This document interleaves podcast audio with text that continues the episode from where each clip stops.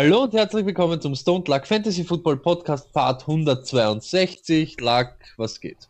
Ja, Arsch, äh, Stony, gestern äh, mehr, mehrfach eigentlich äh, eskaliert, würde ich sagen persönlich. Selten so ein Tief erlebt. Äh, an alle Podcast-Hörer, also nur Podcast-Hörer, möchte ich mich nochmal entschuldigen, dass das, äh, dass der Podcast sowieso zu spät rausgekommen ist. Äh, aber vor allem an alle, die gestern pünktlich da waren. Das tut uns leid. Wir, wie wir schon gesagt haben, wir experimentieren in der Off-Season ein bisschen äh, und hoffen, dass äh, wir dann einfach ein besseres Konzept haben als letztes Jahr, ne? da wo wir dann das Konzept der Überdosis, wie oft haben wir es geändert letztes Jahr, Stony? Ähm, im, im, im, im, im, 30 Mal. 30 Mal. 30 Mal geändert. äh, deshalb gut, dass jetzt eskaliert und dann eben nicht in der Saison, aber es eskaliert. Wenn es eskaliert beim Lack, eskaliert es böse. Also Richtig. dann hat man ihm kurz sieben Sekunden auf Skype und das ist ein durchgehendes Fuck! Und Ja. Ja, genau. Ähm, wie gesagt, ähm, was dann doch sich anderes in meinem Zimmer abgespielt hat, war, ich bleibt ein Geheimnis. Ähm, aber die Lösung, Leute, ist meistens, äh, und es klingt wirklich blöd, du kriegst es öfters auf irgendwelchen Hotlines gesagt, einschalten, ausschalten, deinstallieren, installieren. Es war deinstallieren, installieren. Das macht die ganze Sache nicht besser. Aber wir haben uns ähm, Verstärkung mitgebracht. Stony, wer, also wir müssen ja Folgendes sagen, wir müssen ja wirklich im Podcast-Business müssen wir wirklich richtig, richtig, richtig aufholen. Cover 2 Podcast hat Wade Phillips. Äh, ich weiß nicht, wie viele zig Millionen Euros mittlerweile Downside Talk macht. Die Bro-Mans oder wie sie heißen, sind Wahnsinn. Die Snap, die Football Show sind ja de facto die neuen Mathematiker. Also müssen wir auch aufholen und haben uns Verstärkung geholt. Stony, who is it? Wir haben uns einen ganz neuen geholt, einen, der noch nie da war, einen, der noch nie mit uns geredet hat. Es ist äh, Schottenheimer von die Seattle Seahawks und wir sind froh, dass er heute da ist. Äh, ja, und wir werden ihn natürlich gleich als erster fragen, wie weit hat sich das Offensivgame in der NFL so weit verändert, was der erste, dass der erste Call in jedem Spiel immer gleich ein Play-Action-Play Play, äh, Play ist. Ich bin schon froh und gespannt, was er drauf sagt. Tetti, Ja, bitte. Also, hallo einmal Schottenheimer, servus. Servus, Burm. Das freut mich. Ähm, ich bin äh, selten in äh, deutschen oder österreichischen Podcasts, weil ich äh, mit Pete Carroll natürlich jetzt schon wieder seit Monaten an der Verfeinerung unseres Gameplans für die neue Saison arbeiten tue. Und ich sage euch eins, es wird lauflastig. Ah, Das kann ich euch versprechen, meine Freunde. Weil 14, wir lassen uns von die Analytics nicht rausbringen. Nein, nein. Sieben.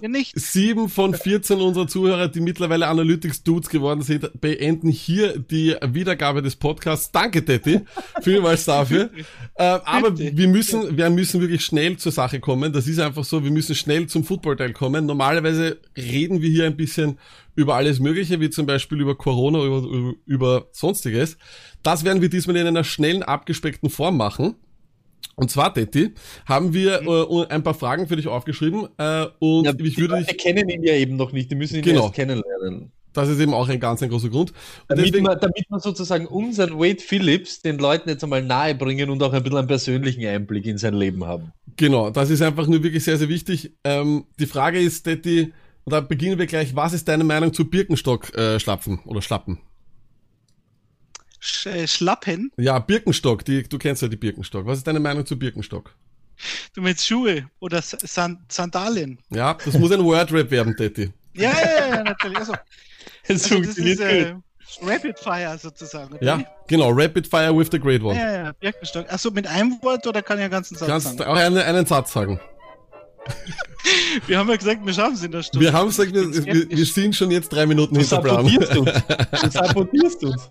Ihr habt so einen X-Faktor nicht bedacht. Birkenstock ist mir wurscht. Ah, da, Keine Meinung. ah ja, übrigens, keine Meinung gilt nicht. Du musst immer wenigstens irgendeine Antwort geben. Das ist ganz Nein, wichtig. Birkenstock, ja gut, gut. äh, Dann, also Birkenstock war früher sehr verpönt in Deutschland. Jetzt der trage ich Das Jetzt- ist in jetzt. Republik Germany. Im Moment ist es so, oder die letzten Jahre, glaube ich, kann man schon sagen, dass Birkenstock gerade bei den Mädels äh, durchaus ähm, stylisch geworden ist. Also ich lehne mich da nicht zu weit aus dem Fenster und es ist ähm, also kein Verbrechen, Birkenstock. polarisiert hart, unser Gast. Wahnsinn, Wahnsinn. Okay, gut, dann die nächste Frage. Stony, hast du äh, die Fragen vor dir? Engelbert Strauß Arbeitskleidung privat tragen ist für dich. Kein Thema. Ah, aber, du, aber du, hast, aber du Aber- hast es heraus. Wir sind, wir Wir sind, richtigen wir sind, Ja, wir ja, sind ja. wirklich da. So, dein Go-To-Schokoriegel, Tetti. Snickers. Wenn du einen Softdrink für immer im Leben nur noch einen trinken kannst, ist das welcher? Fanta. Hast du während der Quarantäne abgenommen oder zugenommen? Nächste Frage. Mund Mundschutzmaske unter der Nase tragen ist.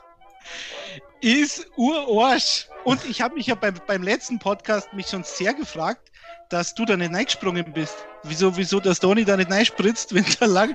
Naja, das ist doch, geht doch auch. Was, Gestern was Das ist die? Rolle von ihm. Erzogen von Banditen. Entschuldigung, jetzt muss ich einmal was sagen. Am Ja, Wochenende sehe ich, wie der Beckenbauer mit seinen 100 Jahren und mit, seinem mit seinem kranken Herz beim FC Bayern auf der Tribüne sitzt und der Rummenigge, der Holzdepp, hat's unter der Nase. Also es sitzt sowieso 10 Meter links und rechts keiner von ihm, also kann er ihn eh runter tun. Macht er aber nicht, weil das ist ja, das sind ja Das die aber, Regularien. ist aber, von das ist aber, das ist aber ein, ein Pol. Ob Rummeniger die Maske unter der Nase tragen darf. Put it on the pole, Ja. put it on the pole.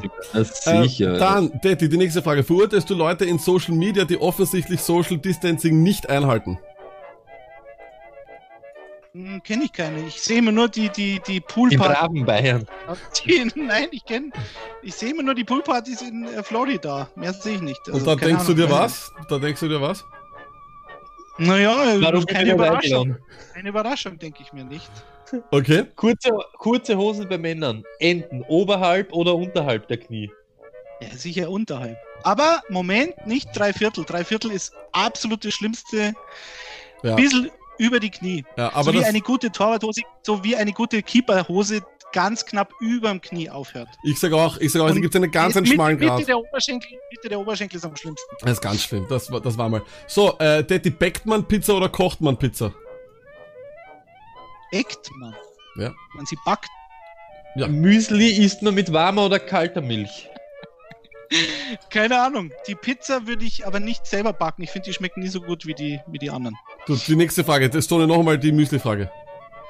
Ähm, es ist ihm wurscht. Wenn die Welt eine Bühne ist, wo sitzt das Publikum? Am Oberrang.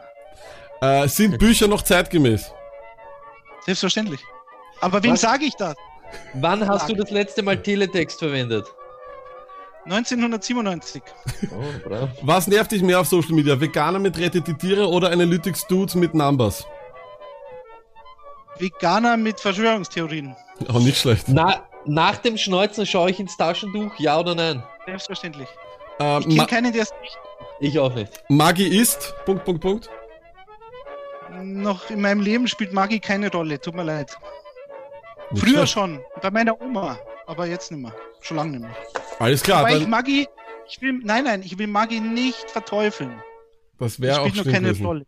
Das wäre auch schlimm gewesen, weil da wären, da wären wahrscheinlich einige Leute jetzt auch äh, schon wieder sehr erbost gewesen. So, Ich habe Äh, Kiwis übrigens auch bei meiner Oma immer gegessen. Da war dabei. Nebenbei, weil es so gut zum Thema passt, ähm, äh, Dinosauriermann hat im, äh, in unserem coolen Chat äh, die Tell Me Luck-Stufe erreicht und fragt, Luck, Meinungen zu Engelbert Strauß.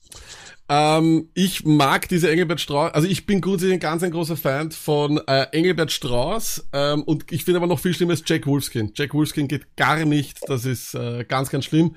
Aber es gibt solche Typen, die, die tragen dann in der Arbeit Anzug und drüber die Jack Wolfskin Jacke, weil es draußen vielleicht ein bisschen kälter ist. Ganz schlimm. Das ist absolut fatal. Gut, Boys and Girls, let's doch talk Jack football. Wolfskin ist super. Da haben wir letzte Woche erst ein Polohemd gekauft. Ja, damit, haben wir ein Problem. Spezi. damit gehen wir jetzt aber Weil in, Engelbert Strauß ist eine reine Arbeitsklamotte. Hat ja den Blaumann abgelöst schon fast. Also Engelbert Strauß soll man auch nicht verurteilen, weil es war die erste Firma, die einmal ein bisschen geschaut hat, dass man, dass man im, im handwerklichen Bereich einmal ein bisschen anständig ausschaut. Also ich finde da von einem hohen Ross kannst du ein bisschen runterkommen und Jack Wolfskin ist eine, eine veritable Marke, die sehr erfolgreich ist und schöne Outdoor-Klamotten macht. Nur weil du nicht zeltest gern, Na, darfst du die. Leute da jetzt nicht Ich bin zu äh, groß fürs Zelten, Tete. Das ist mein Problem. Ich bin zu Ja, groß dafür. das stimmt. So, 204. 204 ist zu groß fürs Zelten. So, let's talk Football. Let's talk football.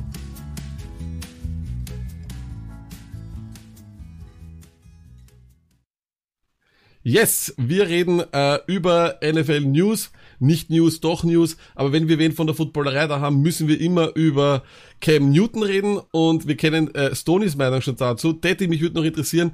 Äh, letzte Woche ist rausgekommen die Nachricht, dass Anthony Lynn von den Chargers sehr wohl intern auch schon darüber geredet hat, ob sie Cam Newton holen oder nicht. Anscheinend ist es jetzt defi definitiv nicht der Fall. Wo glaubst du, endet er im, im, im, am Ende? Ich meine, das ist ja ein Wahnsinnsname, der da noch immer Free Agent ist. Naja, der, der, der war natürlich, um mal kurz zu den Chargers zu kommen, ähm, wenn das eine Meldung ist, dann sei mal eine Base. Also ich meine, da wird Anthony Lynn mit seinem GM gesprochen haben und er hat gesagt, du was meinst, der Jam, wäre das einer, ja, keine Ahnung, schauen wir mal, ein bisschen riskant und so weiter. Und dann haben sie gesagt, naja gut, na, der, der Herbert Hans, der passt auch. So, das war's. Natürlich haben die über den gesprochen, so wie alle anderen Teams auch.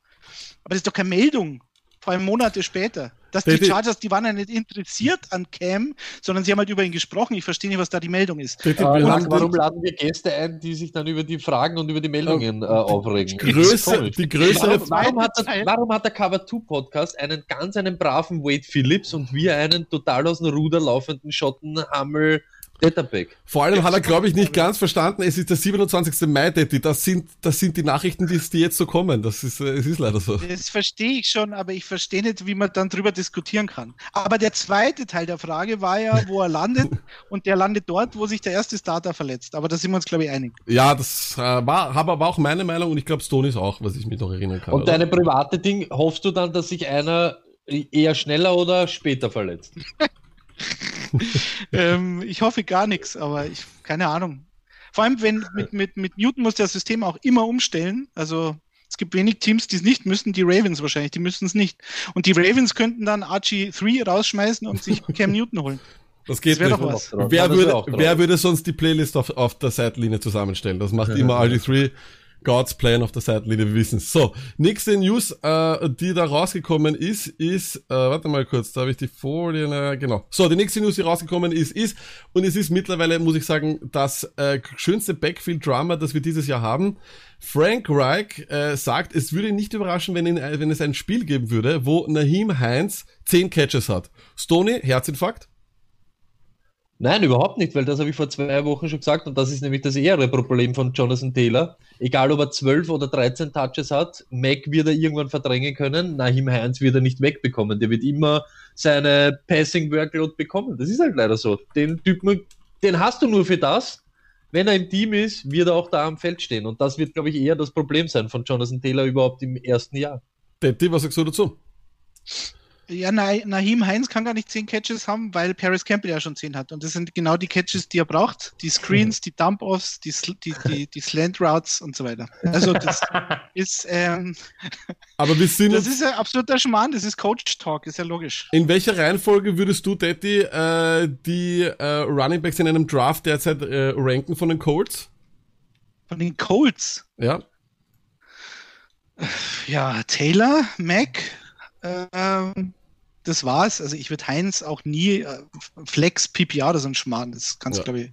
Also kann man schon machen, aber um Gottes Willen. Wann, wann, wann willst du Nahim Heinz, wenn die alle fit bleiben, ruhigen Gewissens aufstellen? Der Moment wann? kommt hundertprozentig dieses Jahr irgendwann, das weiß ich. Es ist, es ist Fantasy Football. Irgendwann hast du Nahim Heinz und denkst so, hm, Stoney, mit dem Ranking kannst du dich aber an, anfreunden, oder? Was der Daddy da gesagt hat.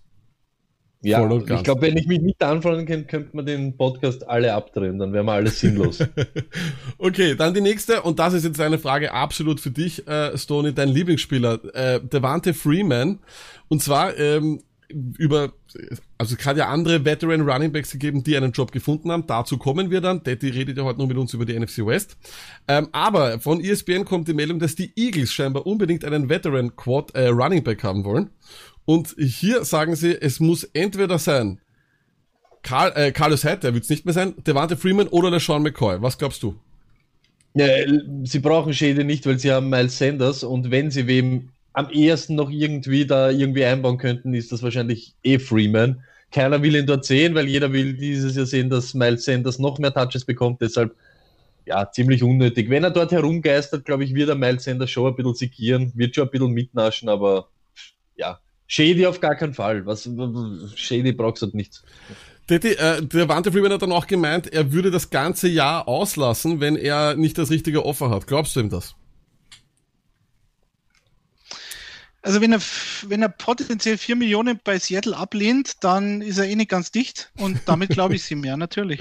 Wahnsinn. Äh, der glaubt, dass er es werde, vor allem, du musst dir überlegen, der Freeman hat ja mit, die, war der, war der, einer der Top-Verdiener bei den Running Backs letztes Jahr, ich glaube, 8 Millionen oder so. Damit war mhm. er schon ziemlich weit vorne dabei. Also der geht halt davon aus, dass er das wert ist und ähm, ja, ist er aber nicht. Ja, Der das- hat noch zehn Jahre im Tank. Die Holdouts, die Holdouts der Runningbacks enden meistens nicht unbedingt sehr gut, äh, vor allem in den letzten Jahren.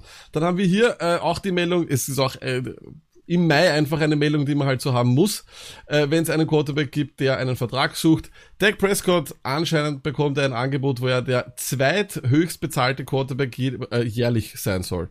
Detti, ist er das wert? Ist er das überhaupt? Kann man, gibt es einen anderen Plan oder müssen die ihm eh irgendwie alles geben, was er will?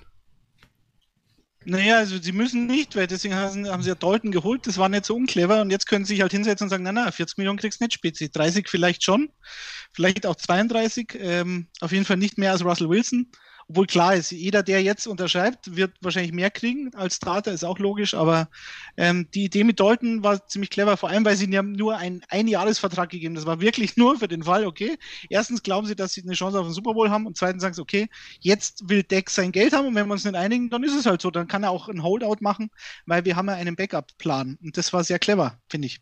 Ähm, ob er es wert ist, keine Ahnung. Äh, es, es ist ja ein Riesenunterschied, ob ich jetzt 40 oder 35 kriege. Ich, ich ich mag Dak Prescott als Quarterback schon. Äh, ich glaube aber, dass Kellen Moore äh, wichtiger ist ähm, als, als Coordinator als, als Dak Prescott. Weil was der für einen Sprung gemacht hat unter Kellen Moore, ist, glaube ich, schon eindeutig.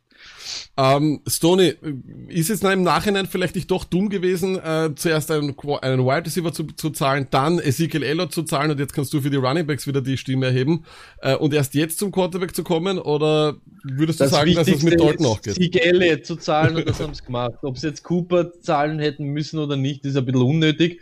Aber ich glaube auch, irgendwo gelesen zu haben, dass dieses Offer, was er, wo es der geheißen hat, er hat das und das abgelehnt, glaube ich, das hat es nie gegeben.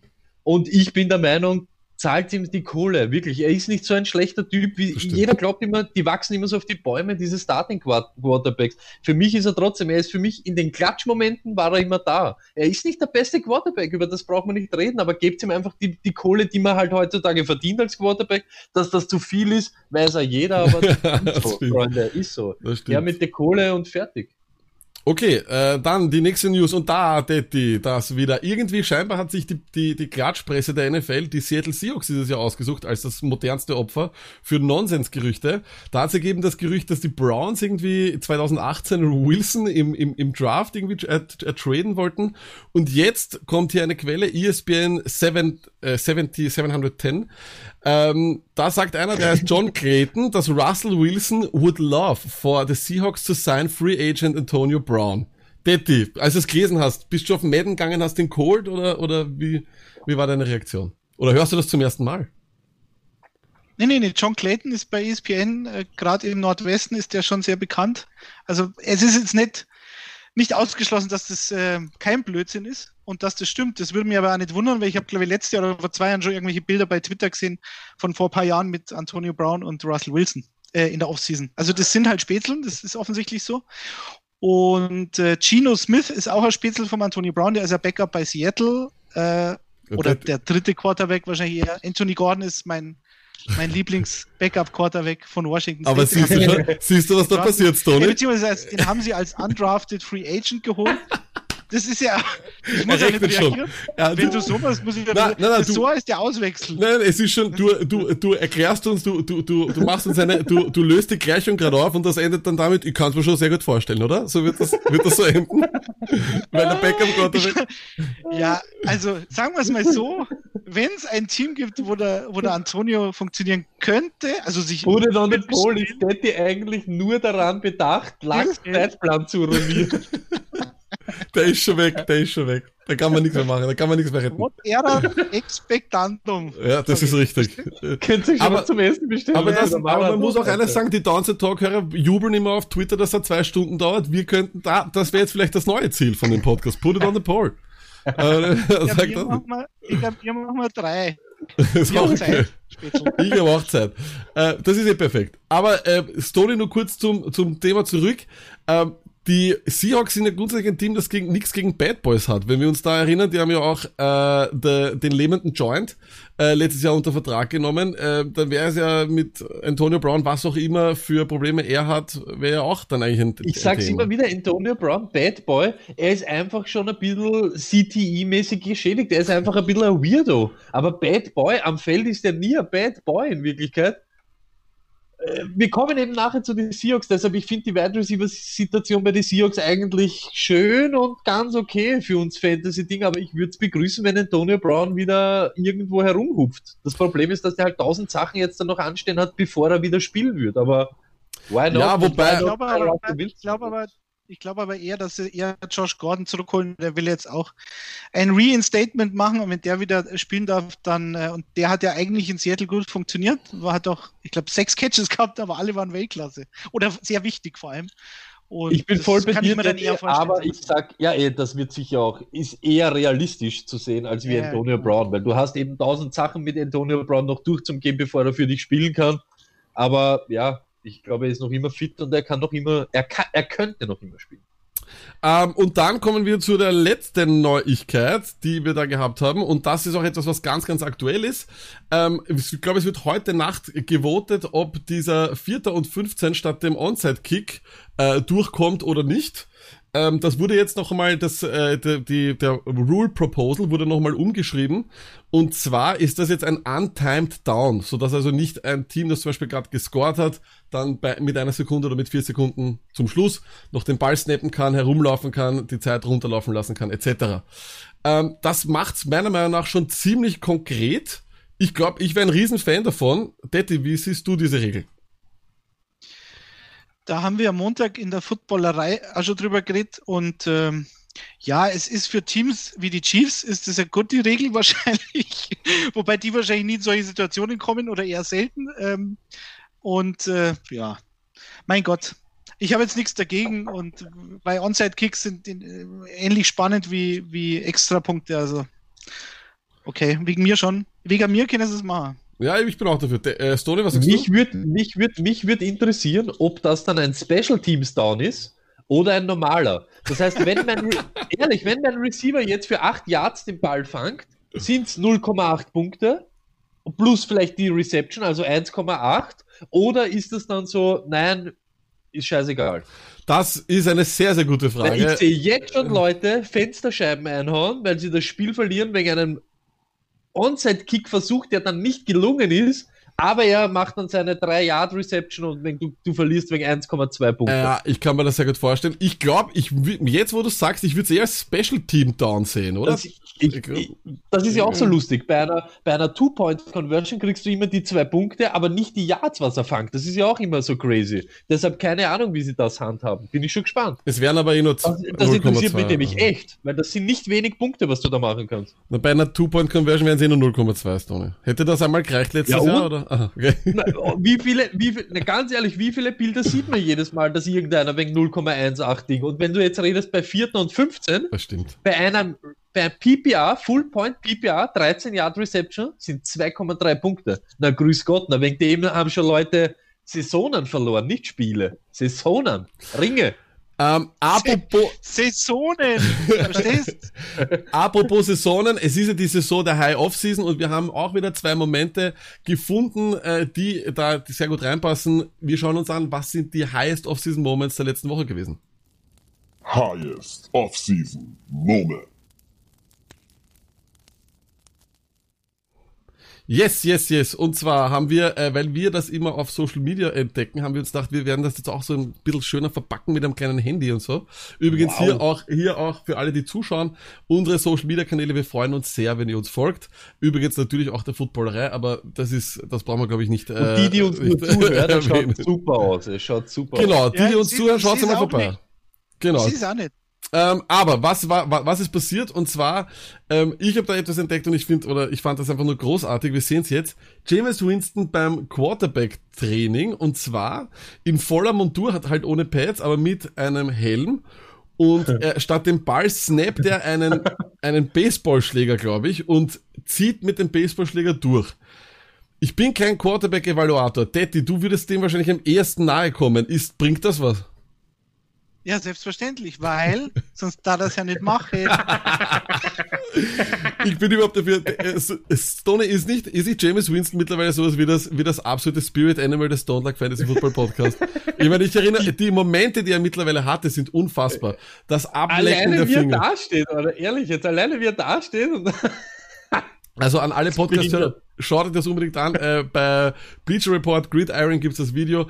Ähm, ich habe auch irgendwann mal gelesen, dass Jen, äh, Daniel Jeremiah ihn da verteidigt hat und, und hat gesagt, dass diese Schlägerbewegung sehr ähnlich ist der Quarterback-Bewegung. Ich äh, bezweifle das. Könnt ihr euch einfach nur vorstellen, wie das ist? An einem Montag um 8 Uhr in der Früh, es geht die Tür auf, da sitzt der Breeze, ursortiert auf seinem Tisch, und es geht die Tür auf und es kommt James Winston so mit einer zerrissenen Schultasche auch noch schnell, setzt sich auch in Quarterback Room und schaut dann noch so, oh, Entschuldigung, habe ich schon irgendwas verpasst? Und du denkst dir nur so, Alter, Jetzt hat, der, der Breeze alleine, jetzt hat er schon Taysom Hill dort sitzen, der nur ein halber der Quarterback ist. Jetzt kommt der einäugige Winston dazu mit einem Baseballschläger. Es ist so crazy, der fühlt sich sicher total verarscht.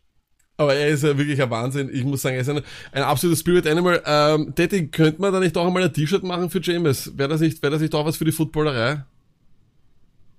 Famous du brauchst immer Lust, ein lustiges Wortspiel, ja. Ich habe aber auch gesehen, er hat ja nicht irgendwie so im Fitnessraum äh, sich irgendwie so, so äh, schwere Medizinbälle auf Kopfhöhe. Das war da doch auch. Ja. Weil die Verteidigerflinge ist ja, bekannt, immer auf Kopfhöhe, auf Kopfhöhe dass man sie so wegducken kann. Ah, er, gibt, er, er versucht auf jeden Fall alles für das, für das Comeback als Starting Quarterback. Dazu muss man ihm auf jeden Fall gratulieren. Schauen wir mal, wohin das führt. Und dann am Wochenende haben wir ein bisschen, äh, ein bisschen was für die, fürs Auge bekommen. Stoli, du hast dir das ja angeschaut. Das war The Match, oder? Ähm, Nein, und, und da ist es passiert, ähm, der sterblichste Nachweis, den es, glaube ich, jemals gegeben hat von Tom Brady, der hat da Golf gespielt und währenddem er den Ball aus dem Loch holt, reißt ihm beim Arsch die Hose. Daddy, ist es die Quarantäne und zu viel Fressen oder ist es zu viele Kniebeugen im TB12-Programm? Beides. Und vor allem die Hosen von Under Armour, weil die haben sich brutal gefreut, glaube ich, über die, die Einstellung, dass ihre Hose reißt. Aber sie ist Aber auch ich, zu ich, kurz, mit, oder? Ich, ich meine. Mit Golf nicht aus, deswegen weiß ich nicht, ob die öfter reißt bei sowas. Beim Bücken. Stony, du, du hast es ja gesehen alles, ne? Genau. Der, und pass auf, er hat den ganzen Tag hat er keinen Schlag getroffen. Er hat alles versemmelt, was man als Golfer versemmeln kann. Charles Barkley fängt an, ihn zum Verarschen. Und da, wo er den Ball nämlich raushebt, hat er gerade, glaube ich, einen 125 Meter Ball direkt vom Fairway ins Loch reingehauen. Goat-mäßig und alle so, wow, er ist zurück, er ist zurück und dann greift er runter und es reißt die Hose. Es war so, weißt du, alle so, der Moment, Brady ist wieder unbesiegbar auch am Golfplatz und es reißt die Hose. Es war so, weißt du, so für alle Brady-Druser war es wieder so ein Schlag ins Gesicht. Für Aber ich und der Lack haben schon, haben schon drüber diskutiert, er hat mich wieder ein bisschen zurückgeholt. Tom Brady ist tiefenentspannt wie nur wer. Ja, er ist schon verliebt in alle anderen. Ja. Lasst sich den ganzen Tag verarschen von Peyton und was weiß ich. Und er nimmt das alles so, er ist urcool, du merkst richtig, er ist wirklich, er ist mit sich selbst und mit, ich glaube, mit der Welt in Peace. Na, Stone, das Ding ist, du, du, das ist ja alles nur die TB12, äh, ich möchte noch positiv in Erinnerung bleiben, Tour, die ganze Tampa Bay Masche hier. Daddy, bist du auch schon verliebt in den neuen Tom Brady? Siehst du ihn auch mit ganz anderen Augen? Mm, naja, bin mir noch nicht sicher, aber ich habe ihn, glaube ich, tatsächlich in die Top 10 der, der Fantasy Football Rankings 2020. Aber vom, und von deinem, es geht mir jetzt um das, um das positive Level, weil jeder Nicht-Fan der Patriots hat doch auch ein bisschen einen Grant auf ihn, oder? Oder war dir, warst du immer schon TB12-Programm, Avocado-Ass? ähm, Fan? Na, das ist aber, der, der ist mich, ja, also als Typ ist ja Russell Wilson auch nicht spannend. Also das ist ja, das sind, die sind ja beide gleich. Die, die lassen sich nichts anmerken, sind immer entspannt, sind immer nett, da kommt nie ein böses Wort, immer, ist, ist immer alles easy peasy und so als Quarterback gefällt mir jetzt Russell Wilson besser, weil er halt, weil Tom Brady halt wirklich da nur die Checkdowns macht seit 100 Jahren, die du aber halt nicht verteidigen kannst. Deswegen bin ich jetzt sportlich kein Fan von ihm oder von dem System, aber es funktioniert. Und ähm, was ich mich aber, aber die ganze Zeit frage, ihr seid, na, Entschuldigung, aber ihr seid ein Lifestyle-Podcast und wir labern die ganze Zeit jetzt über, über NFL und Offseason und zerrissene Hosen von Brady. Ich habe vorher gelesen, dass Schweizer Prostituierte gesagt haben, dass ein äh, Cowboy Reverse und Doggy Style vor Corona schützen im Puff. Wie ist denn eure Meinung? Oder wer wäre das sowieso noch besprochen? Ja, warum, warum glaubst du, habe ich es noch nicht? Wir wollten das eigentlich in den ersten fünf Minuten machen, aber wir haben hier das perfekte Setting. Ähm, ich würde, ich würde jetzt grundsätzlich sagen, ja, schützt schon vor Corona. Man müsste halt untenrum alles äh, luftdicht und sicher verpacken. Ja, das ist eine Tröpfcheninfektion, von dem her, wenn nicht geknutscht wird, wird aber angeblich in diesen Frauen, Frauenhäusern oder Freudenhäusern sowieso nie. Ähm, Stony, deine Meinung noch Ja, dazu? aber die Nähe, die Nähe ist ja trotzdem, face to face bist ja trotzdem. Und das kannst du halt vermeiden, indem du dich umdrehst. Du Das könnt- ist die Theorie. Ich, Du könntest aber auch schon mit dem, beurteilen. du könntest auch schon mit dem Rücken ins Zimmer gehen. Also mit dem Rücken voraus, weißt du, was ich meine? Ja, ja, ja. Gibt's, gar, gibt's da gar keine, Pro- gar, gar keine Probleme. Covid-69 übrigens, wie hier äh, auch einer gerade im Chat schreibt. Ähm, okay. Ähm, Egbert aber, Straußhose, sagt der Chat, war das Corona, von, von, von Brady. Corona Sutra. Corona Sutra vielleicht noch.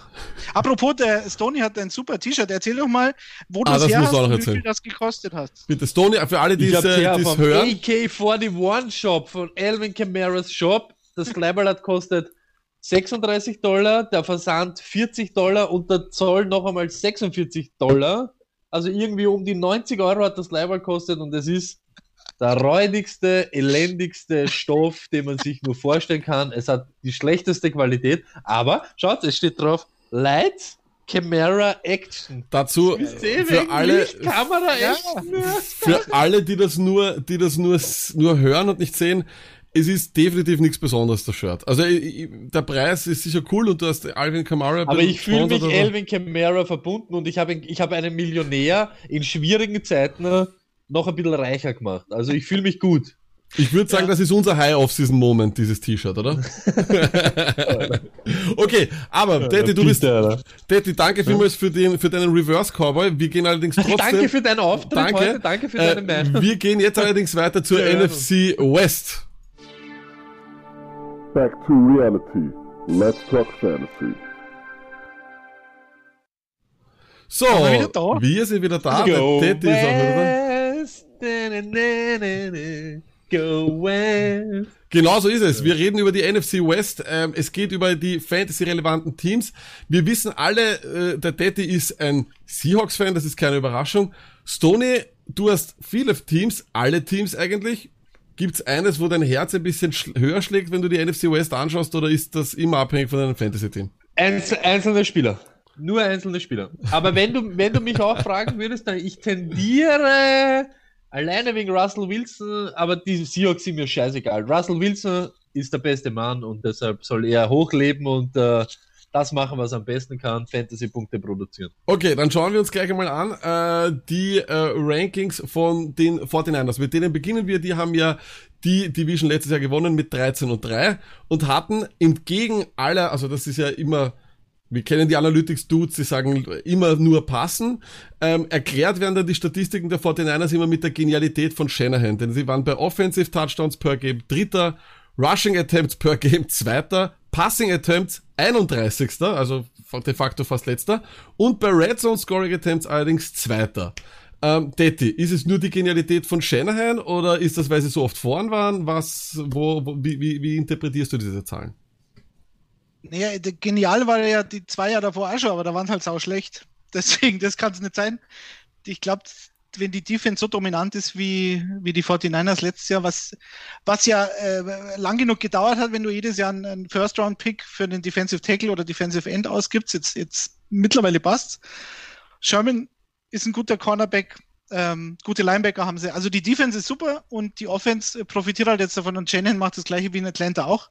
Das führt halt auch dazu, wie in Atlanta auch, dass halt egal wer da Running Back spielt, halt immer schöne wide open Lanes hat, das gleiche äh, Konzept oder das, das der, der gleiche das gleiche Phänomen wie bei den Rams, wobei beide natürlich völlig unterschiedlich spielen. Shanahan spielt halt sehr viel mit Fullback ähm, und die Rams überhaupt nicht. Also äh, die Ansätze sind anders, aber das Ergebnis ist das gleiche.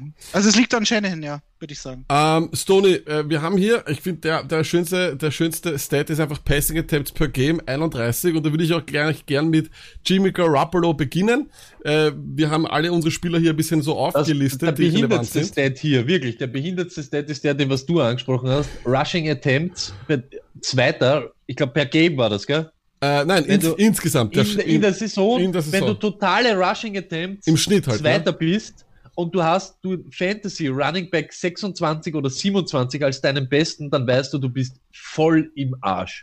Bist, wirklich, das ist die behindertste, wirklich der behindertste Start und das sagt schon alles über die ganze Running Back Situation, die dort überhaupt herrscht. Aber- Aber, du wolltest über Jimmy Garoppolo genau. reden. Wird er öfters was- passen? Wird er öfters passen äh, nächstes Jahr oder glaubst du, bleibt das so? Ähm, wie? Siehst du das? Ich weiß es nicht. Das ist eben, das ist für mich eben dieses immer Kaffeesud lesen, was die Leute machen. Natürlich, wenn sie mehr Spieler hinten liegen, wenn sie die Defense nicht so oft im Spiel halten und nicht, sie nicht so oft laufen können, wird er wahrscheinlich mehr passen müssen.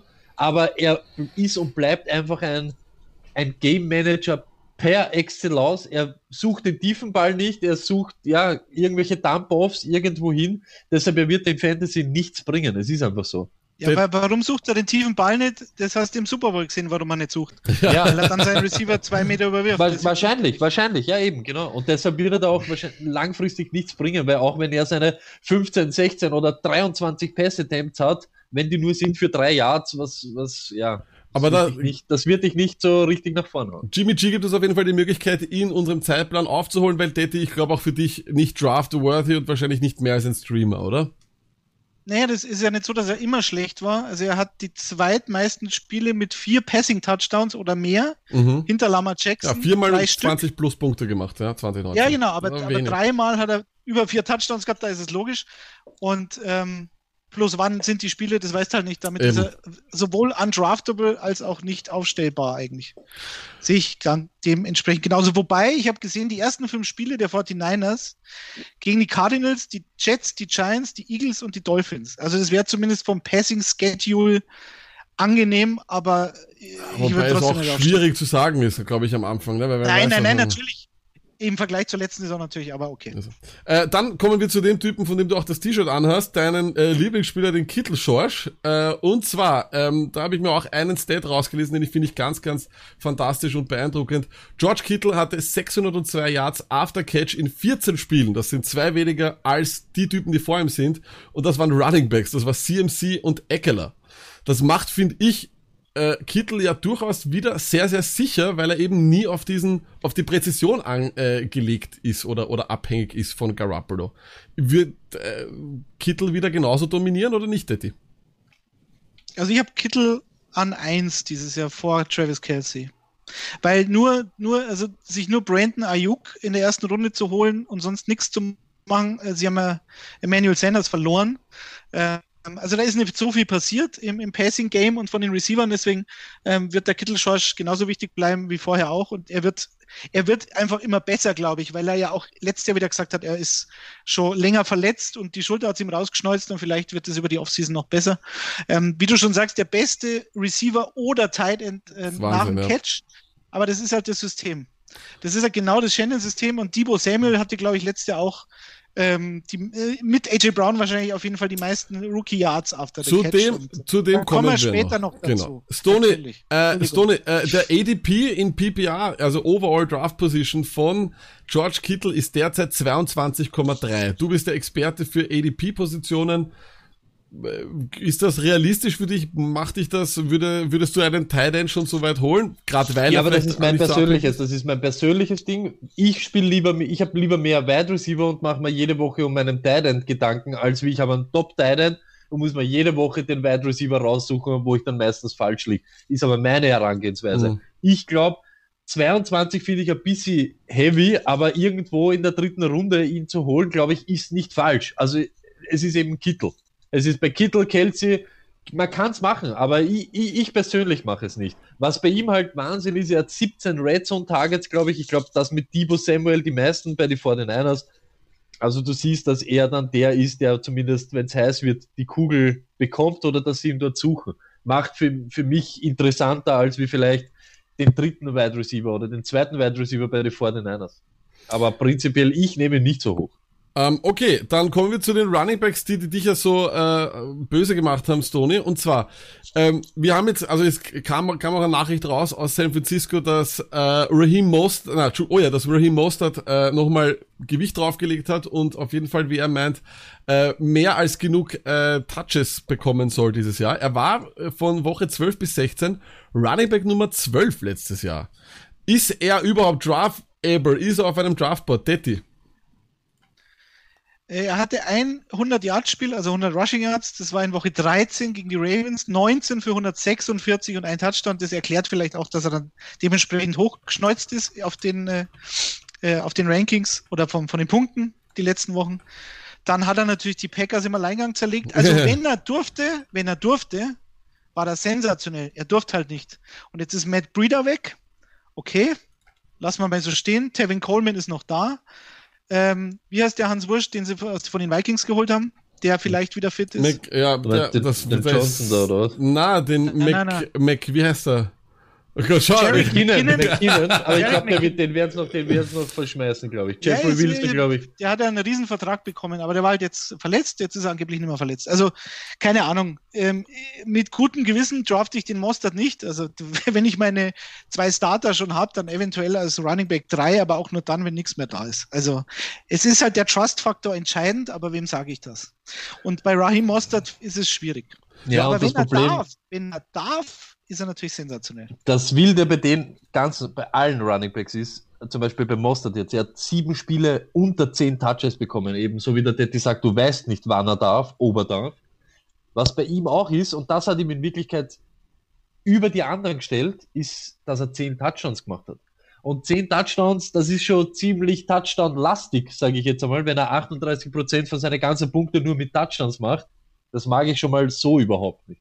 Es stimmt, 123 Attempts sind weg mit Breeder.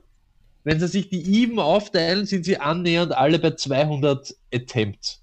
Wenn du jetzt nimmst Chris Carson, über den wir gleich reden werden, der hat 320 Attempts alleine. Mhm. Alleine. Deshalb, Mhm. du bist trotzdem noch immer in einer Region, wo ich sage, es ist für mich nicht wirklich sexy. Und dann zählt, wenn ich, wenn ich die Touchdowns brauche, damit ich die Punkte mache, das, das finde ich halt schon nicht so besonders prickelnd. das Problem war, und das hat mich letztes Jahr wahnsinnig gemacht, wenn, wenn Matt Breeder hatte, ich glaube, gegen Cincinnati oder so ziemlich am Anfang ein super Spiel gemacht, Ja, dann, und dann hast du Stimmt. wieder drei Wochen nicht gesehen. ja dann, genau. Also, äh, Mostert hatte 5,6 Yards pro Lauf ohne die Playoffs. Also nur in der Saison, wo er nur ein Spiel über 100 Yards gemacht hat.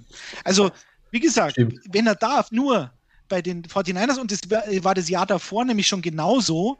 Da war es nämlich also, dass Matt Breeder, wisst ihr es noch, der ist immer rein, wieder raus, war immer verletzt, dann ist er im vierten Viertel wieder zurück. Und da gab es nämlich den Jeffrey Wilson, hieß der. Genau, Der der hat, Wilson. ich, Ach Gott, ja. in Seattle ein super Spiel gemacht. Und Raheem Mostert gab es auch schon. Aber, aber Also, genau, genau da möchte Egal ich, wer da spielt, die machen immer gut Spiele. Genau da möchte ich dann einhängen, aber wenn's, wenn, weil, wenn's jetzt Mostert, wenn ihr jetzt sagt, okay, Mostert ist nicht so mein Ding, wir haben nebenbei auch so einen kleinen Poll laufen gehabt auf, auf Twitch, auch hier sagen die Leute, sie haben Mostert nicht auf eurem Draftboard, dann kann es aber Coleman auch nicht sein, oder? Oder seht ihr Coleman jetzt als den, äh, als Nein, den nicht. Seht ihr einfach keinen Nein, es, ist Einser-Running genau, es ist genau dasselbe. Schau, sie haben beide 137 Attempts gehabt.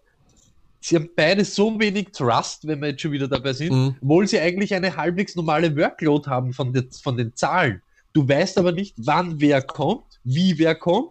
Plus, bei Mostert brauchst du die Touchdowns und keiner von den Running Backs wird in der Red Zone forciert von ihnen. In der Red Zone ist es immer Debo, Kittel, irgendwas. Ja. Und sonst, es sind, äh, du kannst nicht sagen, sie gehen dann den Weg mit Fournette oder so irgendwas, weißt du, sie gehen nicht dort auf den oder auf den. Sie spielen in der Red Zone so wenig Rolle, dass du eigentlich nie einen Touchdown voraussetzen sehen kannst. Weißt du, Ja. Das sind nicht die Spiele, sie sind vorne und der Running Back wird einen Touchdown machen. Nein, wird nicht passieren, weil du weißt nicht einmal, wer von denen herumhupft. Okay, ähm, dann, dann äh, kommen wir noch zur, zur anderen, meiner Meinung nach Nummer 1 Passing-Option dort. Äh, ich sehe, ich habe jetzt die Rookie rausgenommen, weil wir eben über die sehr, sehr viel gesprochen haben schon. Äh, Debo Samuel war auch ab Woche 8 Wide Receiver Nummer 16. Ich finde, es reden sehr, sehr wenig Leute über ihn. Glaubt sie nicht, dass der vielleicht äh, ein kleiner Stil werden könnte? Ich glaube schon. Also Emmanuel Sanders ist weg. Der hat, den haben sie erst in der Saison geholt. Der hatte 53 Targets in der Regular Season. Die müssten erstmal vergeben werden. Ich glaube nicht, ob das, also ich weiß nicht, ob die alle auf Brandon Ayuk gehen. Vor allem in der, in der Off-Season, die wir haben momentan. Mhm. Also ich weiß nicht, inwieweit der da gleich involviert ist. Aber das ist ja auch so ein Yards after the Catch Hans. Aber Debo Samuel war in den Top 10 Yards after the Catch letztes Jahr äh, und hatte aber nur 81 Targets. Also der war auch sehr effizient, so wie alle 49ers anscheinend. Ja. Wenn sie dürfen, dann gehen's ab. Aber er ist natürlich ein bisschen unkonstant noch, aber er war ja auch ein Rookie. Also, ähm, und er hatte noch ein paar Rushing Attempts auch noch. Also, ähm, der hatte 159 Rush Yards und drei Rushing Touchdowns. Also diese Endarounds und so, das war im Super Bowl Das dann ist sein auch. Ding, ja. Hat er, glaube ich, auch einen langen Ja. Lauf gehabt. Ja. Also der ist schon ein geiler Spieler, deswegen würde ich den schon äh, als Breakout-Kandidat sehen eigentlich, ja. Stoney, siehst du das auch so? Wirst du Debo Samuel ne eher nehmen als alle anderen? Also ich würde glaube, es ist so Kittel und danach ist es schon Debo Samuel oder wie würdest du das sehen? Ich, also ich persönlich, ich persönlich hole mir ja eben Kittel nicht so, so früh, deshalb geil. würde ich Debo Samuel als ersten vor den Niners Wow. Okay. Das, was halt wirklich wild ist, ist, er hat halt auch neun Spiele gehabt, wo er weniger als sechs Targets hat. Das ist Ja. halt irgendwie traurig. Aber kann eben daran liegen, so wie es der Tetti gesagt hat, dass er eben ein Rookie war und dass er erst reingefunden hat. Mm, ja, es ist halt ist immer halt so so den Sache, weißt du, wenn du, wenn du ihm wahrscheinlich konstant Bälle gibst, so wie es so es der Tete vorher gesagt hat, dann wird er da auch Yards after the Catch produzieren. Das heißt, er wird Fantasy-Punkte wahrscheinlich liefern können. Die Frage ist halt, wie sehr jetzt da mit, wir werden gleich dazu kommen, mit ihrem neuen Wide Receiver plus irgendwelche anderen Spassetteln, dass seinen Targets wieder ein bisschen schaden wird. Dann nur eine, dann nur damit wir die 49ers auch abschließen. Ähm, wer, wer, wer, wer fällt euch noch ein? Wie, äh, wen, wen würdet ihr gleich nach Debo Samuel sehen und Kittel? Ist es dann einer von den, von den, äh, ja, wird die Defense Panthers vielleicht oder was ist es? Comeback-Saison? Glaube ich Das nicht. war mein Spezi. Ne, ja, aber die ich. Ich, ich Ja, habe ich hab, hab den, ich hab den natürlich auch nicht jetzt so am Zettel, aber du weißt eben nicht, ist jetzt Tante Pettis, der nochmal aufzeigt, oder wird's gleich dieser Ayuk? Ich glaube, es wäre gleich Ayuk, wird's gleich der. Ayuk. Ja. Hast du gesehen? Hast du gesehen, wie sich der Shanahan gefreut hat, äh, als sie den gedraftet haben und jeder hat gesagt, hä? Was wollen sie mit dem? ja, weil er war auch der Nummer 1 Aber Wide er- Receiver auf seinem Nein, Board. Er weiß doch, alles das besser. Ja, das kann Ja, ja, durchaus so ähnlich sein. Es muss ja nicht hundertprozentig stimmen, aber so wie der sich gefreut hat über den äh, vermeintlichen Reach, glaube ich schon, dass sie den unbedingt haben wollen. Und Brandon Ayuk war ja auf dem College, glaube ich, auch einer der Top-Receiver, Yards after the Catch. Also der passt Also halt da wieder genau perfekt rein. Was natürlich schwierig sein kann, ähm, Debo Samuel oder er. Also wenn die beide das genau, gleiche gut können. da, genau um das dann- geht's. Ja. Also ich, was ich, ich jetzt, vertraue da schon. was ich jetzt so gesamt raushöre, ist 49ers alle riskant. Es wird wahrscheinlich wieder ein gutes Team sein, aber es ist, ihr draftet jetzt meiner Meinung nach, außer du täte den Kittel, keinen wirklich sehr gerne. Ihr wollt eigentlich mit dem Team nichts zu tun haben, so hört sich das für mich an. Ähm, dann schauen Ja, wir. ich mag Fred, Fred, Fred Warner, mag ich den Linebacker, aber das ist ja, nichts das, für euch. Das IDP. Individual Und IDP. die, geht's die so. Rolito, du, hat, du hast natürlich recht. Er hat nur zwei Spiele über acht Targets gehabt und über zwölf gar keines, Debo Samuels. Also, Das ja. ist richtig. Daddy, wir kommen zu deinem Team. Äh, das sind die Na, Seahawks. endlich. Die waren 11 und 5 letztes Jahr. Sie waren Achter in Offensive Touchdowns per Game. Sie waren natürlich, und das ist ja der große Albtraum von allen Seahawks-Fans, Dritter in Rushing Attempts per Game. Sie waren 24. in Passing Attempts per Game. Und, aber sie waren trotzdem gut äh, bei den Red Zone Scoring Attempts dabei. Sie waren Sechster. Daddy, jetzt mal ehrlich, Hand aufs Herz. Glaubst du, würden die Seahawks viel, viel besser sein, wenn sie immer so spielen würden, äh, wie ganz zum Schluss, wenn sie hinten sind und Russell einfach einen nach der anderen immer den Ball bekommt? Also generell, ähm, deswegen rege ich mich ja über diverse Analytics-Spezialisten auf Twitter auch gerne auf. Ähm, die hocken in ihrem Wohnzimmer in Nordrhein-Westfalen und glauben tatsächlich, dass sie mehr Ahnung haben als der Schottenheimer Hans, der seit ungefähr 20 Jahren in der NFL arbeitet. Deshalb sind wir froh, Pete dass wir den Schottenheimer. Hans heute in der Sendung haben. Pete Carroll dement ist und dass die das alles nicht sehen. Ich reg mich bei Seattle eigentlich mehr über die Defense auf, über Ken Norton, weil die spielen so oft in ihrer Base-Defense, dass ich ein, ein voll, gerade gegen die Rams und gegen die 49ers, ähm, dass ich das nicht verstehe. Da verstehe ich es tatsächlich selber auch nicht. Aber was die Offense betrifft, äh, was bei Schottenheimer, aber auch bei Daryl Bevel schon so war, also eigentlich seit Pete Carroll da ist, wobei ich nicht glaube, dass er den, den Offensive Gameplan so beeinflusst, wie man immer ihm unterstellt, aber die haben so wahnsinnig oft schlechte erste Viertel oder eine komplett verschlafene erste Halbzeit. Und Ja, das, das dann, ist- da liegst du dann natürlich hinten Genau. und dann wirfst du mehr, was du eigentlich von Anfang an und so weiter und so weiter. Also Aber- dem stimme ich schon zu, weil es natürlich erfolgreich ist. Auf der anderen Seite, und ich sage immer wieder, das Spiel zu Hause gegen die Vikings letztes Jahr, die haben halt die Vikings in Grund und Boden gerannt. Und wenn du halt so ein dominantes Laufspiel hast, plus Russell Wilson, der wahrscheinlich mit die meisten, also ich habe doch tatsächlich seit 2011, glaube ich, die meisten äh, 40 Yard plus Touchdown-Pässe in der NFL, also der es ja durchaus kann. Und wenn du die Defense so einschläferst und dann aber das andere auch noch kannst, dann und jedes Jahr in den Playoffs bist, dann Ja. habe ich jetzt nicht so viele Gründe zu meckern, aber ich bin ja kein Analytics-Guy. Die Liebe ist groß. Äh, und deswegen gebe ich mich damit zufrieden. Ich bin ein einfacher Charakter. Okay, äh, wer kein einfach, einfacher Charakter ist, das ist Russell Wilson. Ähm, er ist äh, allerdings in den dreimal in den letzten fünf Jahren war er Top 5. Stoney, erreicht er das wieder? Ist das von irgendwas abhängig oder ist es wieder dein Guy? Ich will, gib mir 30 Sekunden hat- eine, eine, hat- eine, A- eine Ode auf Russell Wilson. Hat Pinocchio holt seine Eier, ist der Papst katholisch, ist Russell Wilson am Schluss Top 5. Freunde, sprechen wir nicht über ihn. Es sind keine designten Runs, die er macht. Er macht ja trotzdem Laufyards. Er ist der beste Scrambler in der ganzen NFL. Er ist wahrscheinlich mit einer der besten Deep Passer in der NFL. Ja, beautiful Es gibt keine Probleme und keine Gefahr. Es gibt ein Spiel im Jahr, wo du vielleicht Russell Wilson wirklich benchen solltest. Das ist Rams auswärts. Macht, stell ihn da nicht auf. Es ist immer scheiße, Rams auswärts. Das liegt nicht an ihm. Das liegt an, weiß ich nicht an was, ist mir wurscht. Lasst ihn da weg und der Rest redet man nicht über Russell Wilson. Das ist Ich kenne einfach keinen Typen, der ein, der so, ein- also ich hätte nie gewusst, du kennst diesen Quarterback schon so gut, weil du ihn jedes Jahr in irgend, in etlichen Ligen hast, dass du uns sogar sagen kannst, wo man ihn nicht aufstellen soll. Fantastisch. Ja, es ist so. Es gibt genau diese Woche und sonst lasst sie. Und sonst brauchst du nicht über das nachdenken. Das Eine, eine Sache, die, ähm, die er auch sehr, sehr gut macht, ist, er wirft auf Tight Ends. Jetzt haben die allerdings dort einen Haufen von Tight Ends. Sie haben noch Greg Olson geholt, äh, direkt aus dem XFL-Kommentatoren-Booth. Ähm, und haben dann noch Hollister und keine Ahnung, Detti, klär auf, welcher ist der Tight End to have in Seattle? Nee, es gibt keinen Titan to have. Also das heißt, der, der Trend setzt sich nicht fort, oder, oder wird das einfach so ein Mix sein? Nein, es ist, äh, was heißt Trend? Also der, der äh, ja, wie soll man sagen, ähm, der Will Disley Hans, der war natürlich sehr stark. Letztes Jahr am Anfang, der war auch vor zwei Jahren schon sehr stark, hat sich aber erst die Achillessehne und dann die Patellasehne gerissen. Oder umgekehrt. Also das ist, schlimmere Sachen können einem nicht passieren als Thailand, glaube ich. Mhm. Und jetzt ist er aber on schedule, sagen sie ja immer, ist ja klar. Greg Olson fand ich letztes Jahr gar nicht so schlecht bei, bei Carolina. Ähm, der ist Spiele völlig verschwunden, was halt so passiert, wenn du 34 bist. Und gab aber sogar Spiele, wo er dann gepeppert worden ist von, von Kyle Allen.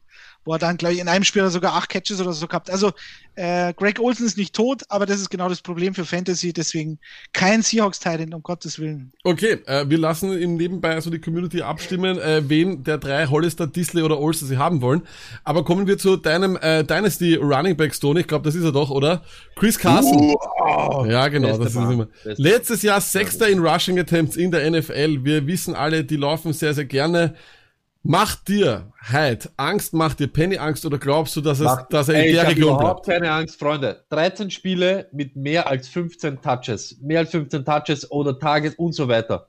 Das ist bei Leuten, ne, wie wir vorher besprochen haben, Jonathan Taylor etc., bei manchen ist das das Ceiling. Da fängt er an, locker zu werden. Da wird es erst geschmeidig bei Chris Carson. Das ist so. Er hat fünf Spiele über 25 Mal den Ball gehabt. Aber nicht in den Wochen, wo Penny schon tot war, sondern auch wie Penny noch da war. Natürlich, irgendwann einmal hat es den Penny auch gegeben, aber es ist trotzdem, Freeman wäre ganz ugly gewesen, eine richtig geschissenere Situation. Hyde hat er einfach wirklich so unter Kontrolle, das ist einfach so. Das ist so, okay, nach dem sechsten, siebten Mal, wo sie re rennen, weil sie so runlastig sind, die Seahawks. 481 Total Attempts. Das ist irre. 30 pro Spiel. Auch wenn du da 22 Mal Carson den Ball hat, hat halt Hyde dann noch 8, 9 Stück. Das ist aber kein Problem oder tut ihm nicht wirklich weh. Detti? Noch dazu, auch wenn der Detti das auch, wir haben schon also vor ein paar Tagen drüber geredet, ja, auch wenn Penny jetzt da, äh, wenn sein Knie irgendwo ist, nicht an demselben Ort, wo Penny ist, ja, wenn es halbwegs funktioniert, könnte es möglich sein, dass Hyde sogar gar nicht so lange in, in der Saison mitzahlt wird. Mhm. Wenn natürlich Penny nicht fit ist und da bis in der Woche 8 oder so auf äh, Passion, bla bla bla, ab Papa Pup List und Pipi Pap Listen sitzt, dann wird er natürlich da sein, aber wir haben kein Problem damit Hyde irgendwie und der darf neben Chris Carson genauso leben.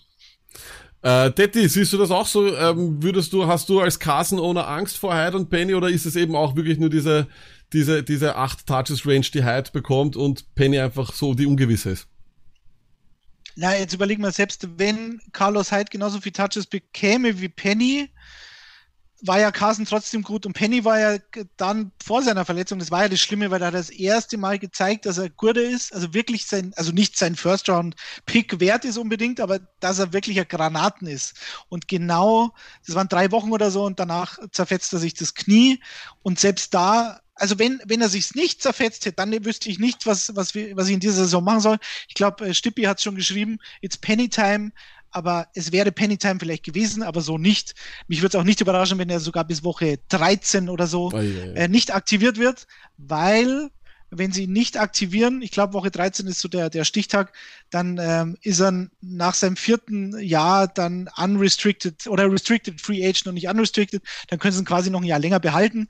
Das heißt, sie werden sich dann irgendwann die Frage stellen, lohnen sich die vier Wochen, ihn jetzt zu aktivieren oder lass man auf der Mhm. PUP und Carlos Hyde ist ja kein schlechter Backup. Aber- Carlos Hyde hatte 1000 Yards Ja, letztes Jahr. ja, nein, das, da, da bin ich sicher Also der dir, ist kein schlechter Mann, genau. aber der wurde von den Jacksonville Jaguars er traded und dann wieder rausgeschmissen, ist äh, von den Browns rausgeschmissen worden. Dann kam Nick Chubb rein, der tausendmal besser war und äh, ist bei den Chiefs letztes Jahr in der Offseason entlassen worden. Genau, aber Also da wollte da ich nur Hyde ist keine Granate, würde ich sagen. Hundertprozentig, ich glaube eben auch, und da bin ich wirklich voll beim Stoney, ich glaube auch, Carson ist einer, der dieses Jahr viel, viel früher weggehen wird als letztes Jahr. Das ist eine Elite Running Back Position, Fantasy Running Back Position, die man haben will.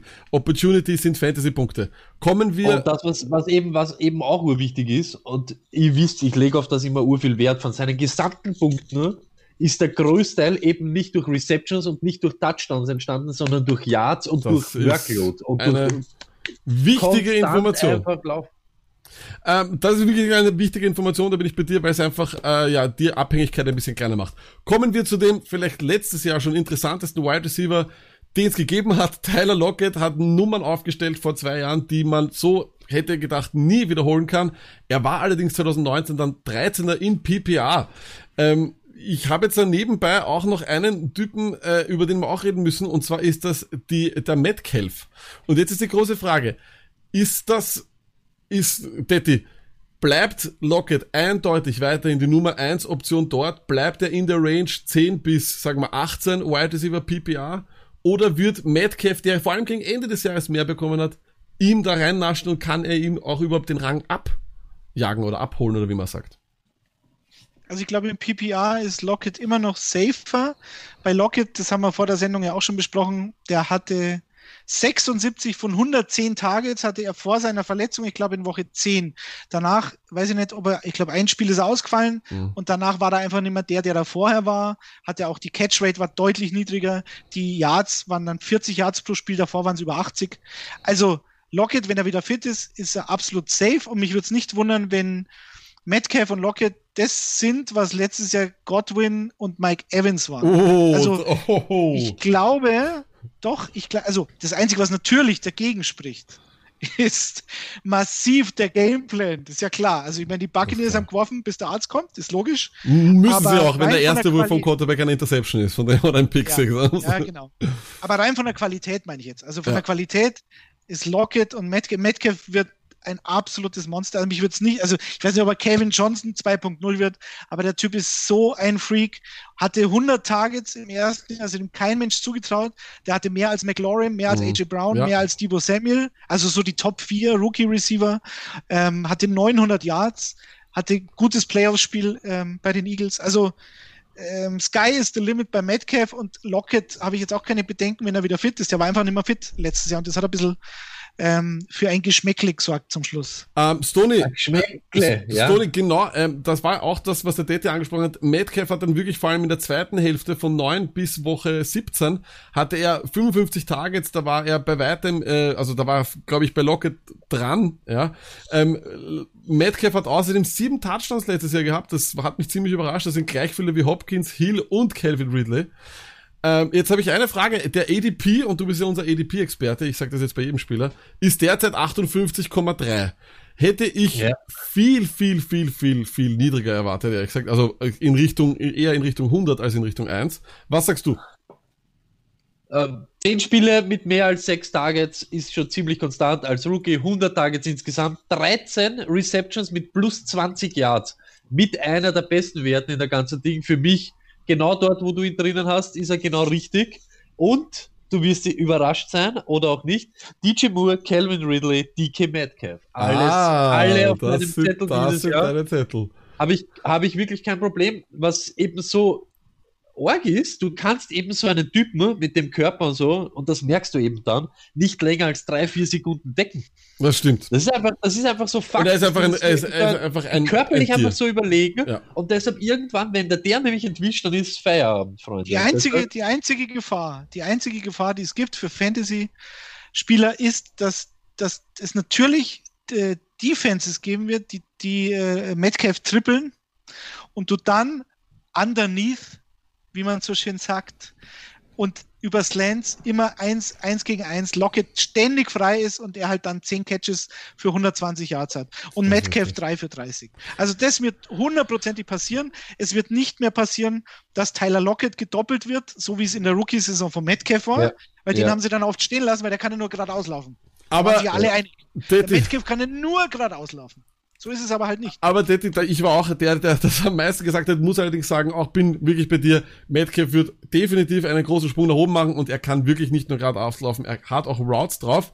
Ähm, aber der, der Saga mit, ähm, das wird das, der, der, das wird das äh, Godwin Evans, du dieses Jahr, das Weil merke ich mir. nicht Fantasy, Das- das nicht ich mir. Fantasy. Hier schreib's nochmal auf. Nicht Ich- Fantasy, sondern Das, das, qualitativ. das, das Wahnsinn, der Wahnsinn, äh, das ist jetzt kein Start, aber das ist so ein Fakt. Es gibt genau Godwin Evans, die was über 2000 Yards zu zweit haben.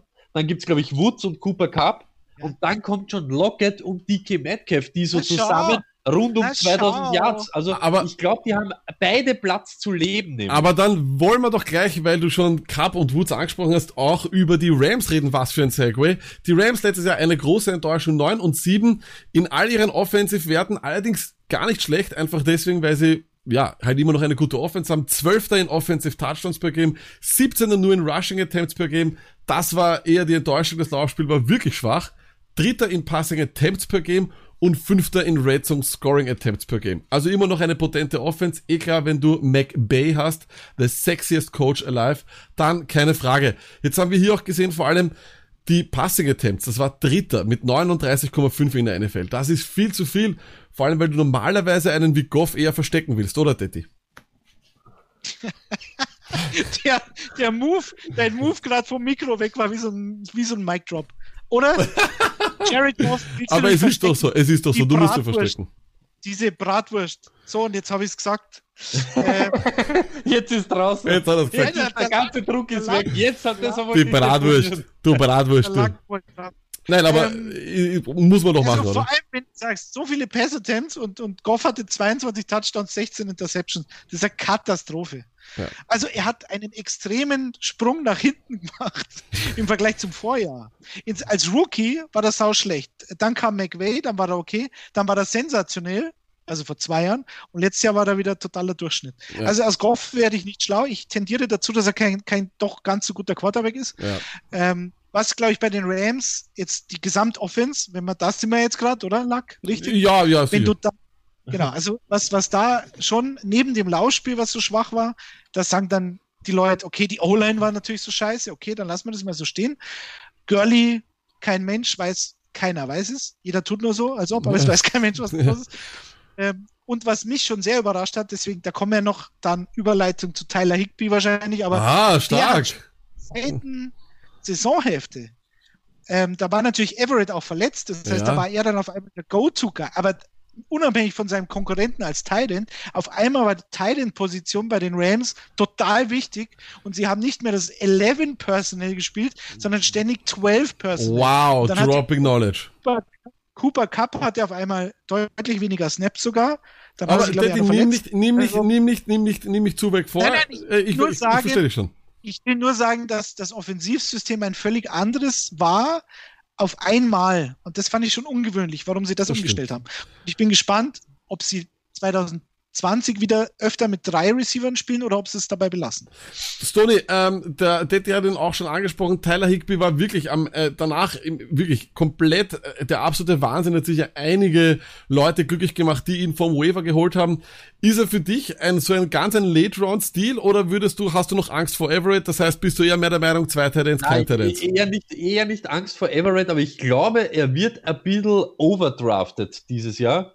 Er hat zwar wirklich gute Zahlen noch geliefert, aber wenn du es jetzt nur von den Targets angehst, ja, war er Titan 8 oder so irgendwas. Ich glaube schon, dass dann viele Leute ein bisschen zu früh dorthin naschen. Weil wenn du jetzt nimmst, Erz weg, Kelsey weg, Kittel weg, vielleicht Waller weg, dann bist du schon so irgendwo in der Region, wo dann alle so, wer war denn letztes Jahr noch gut? Dann bist du irgendwo in der fünften, Ja, stimmt, ja. Runde. Und da lache ich aber über jeden, der Higby nimmt und mir DK Metcalf überlässt, zum Beispiel. Nicht in der schlecht. sechsten Runde und so. Sehr, und ich glaube, solche Leute wird es da nicht einen geben. Da gibt's zigtausende, die da wahrscheinlich ein bisschen zu früh hinschnuppern werden. Dann ja, ich glaube eher, dass ich glaube eher, dass die Leute, die Higby zu früh draften, das dann bereuen auf der Titan-Position. Also ich glaube nicht, möglich. dass du dass du, Higby ist schon einer von denen, wenn man clever ist, so wie wir alle, du wartest einfach auf Titans und dann ist nur die Frage, nimmst du dann Higby, nimmst du Jack Doyle, nimmst du Gesicki, nimmst du Jono Smith, hm, äh, Rob Gronkowski, Dallas Geddard und so. Also so in dem ich Bereich weiß, ist was du meinst. Was das, halt, das ist er für uns, das ist er für uns, aber ich glaube ganz ehrlich, dass da viele äh, ihn nicht in dieser Region haben, wo ja, du ihn wo jetzt siehst, Wo siehst hast. du ihn denn? Wo siehst du? Also ich habe ihn momentan wo ich ihn persönlich ich habe ihn auf 10. Ich habe ihn nach Hawkinson, Fant und Evan Ingram. Da habe ich ihn auf 10. Ja. Und vor, also ich hätte ihn vor, vor Geddard. Ich hätte ihn vor alle diese Leute, was du wahrscheinlich jetzt äh, aufzählt hast, glaube ich. Spannend, aber Leute, ganz kurz nur, wir müssen nämlich wirklich, ich liebe den Tyrant Talk, ihr wisst, Tyrants sind unser Ding. Eins noch, eins ja, noch, bitte. eins noch, warte, warte, eins noch. Das Schlimme bei Higby ist, der hatte genau vier Wochen letztes Jahr, da hatte er 104,5 Receiving Yards im Schnitt und 8,5 Catches ja, pro Spiel. Das, das, das ist wirklich Schnitt. schlimm. Das ist wirklich arg. So, ja. Wenn du so eskalierst, dann, dann, erinnert sich jeder dran und dann ja, überdraftest natürlich. du. Ja, natürlich. Und ich glaube deshalb, er wird, glaube ich, dieses Mal overdrafted. Ja, ich glaube nicht, dass in irgendeiner, ich glaube nicht, dass irgendeiner warten wird, außer wir, bis er in der Region fällt von Jack Doyle. Okay, aber dann kurz nur, weil das vielleicht ist die nächste Frage auch weit, weil Cooper Cup letztes Jahr, ich, der, der Aufstieg der Talents hat was mit dem Abstieg von Cup zu tun. Von Woche 1 bis 8 war jeder, der ihn gehabt hat, der glücklichste Mensch überhaupt, hatte unfassbar war den zweitbesten Wide Receiver und ab dann kam der starke Absturz, er war dann nur noch Wide Receiver Nummer 16 ab Woche 8. Jetzt hat er die Nummer gewechselt und hat jetzt die Nummer 10 wieder ist es nicht so, dass eigentlich dieser Offense nur gut sein kann, wieder, oder dass die Spiele gewinnen, wenn eben Cup den Ball mehr bekommt und die Titans weniger? Ist Cup nächstes Jahr wieder besser oder eher mehr so schlechter? Schau, das, was man bei Cup wirklich sagen muss, du hast es jetzt eh angesprochen. Ja? Ich sagte die ersten Wochen. Die waren Wahnsinn. 10, 9, 12, 15, 17.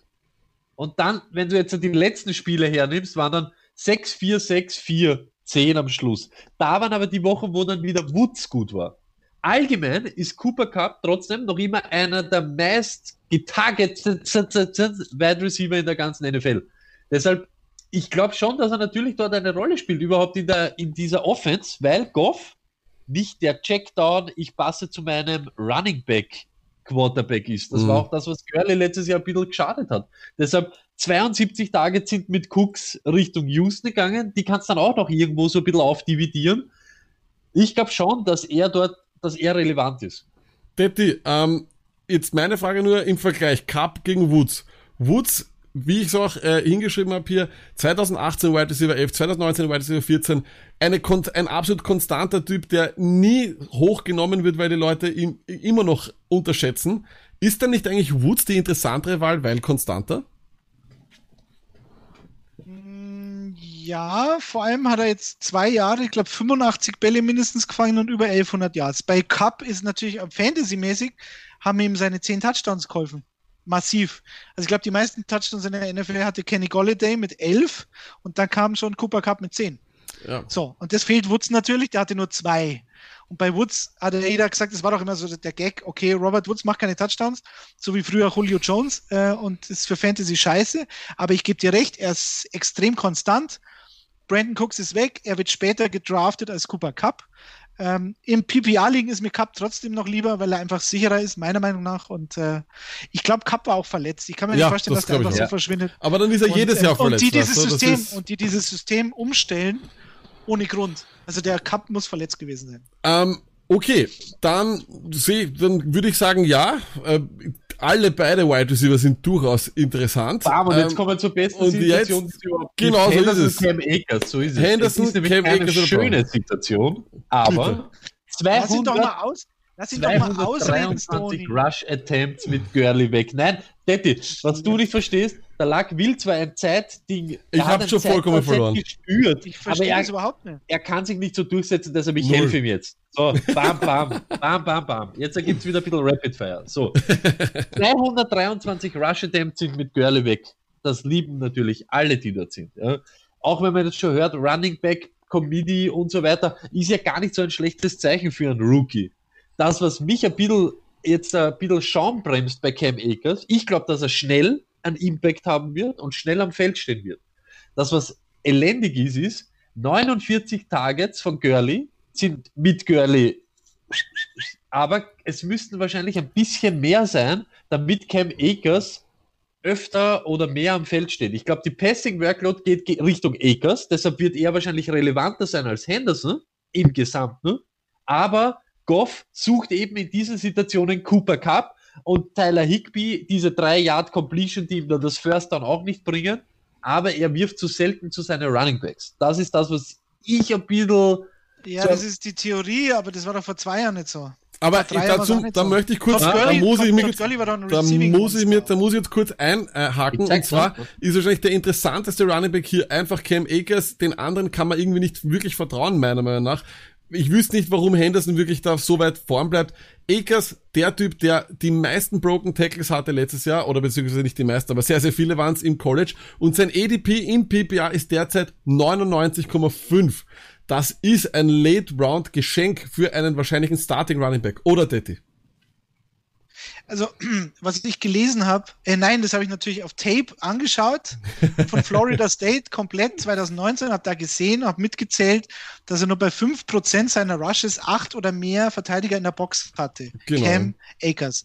Und das ist, dafür sind die Rams ja bekannt gewesen durch dieses 11 Personnel. Das ist ja alles gar nicht so schwierig. Das ist, tun immer alles so, als ob das so kompliziert ist.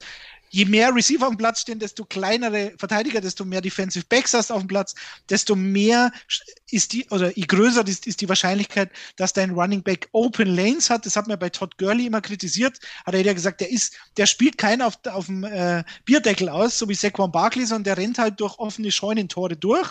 Die Frage ist, gehen sie jetzt nächstes Jahr mit dem System wieder zurück, wo sie waren?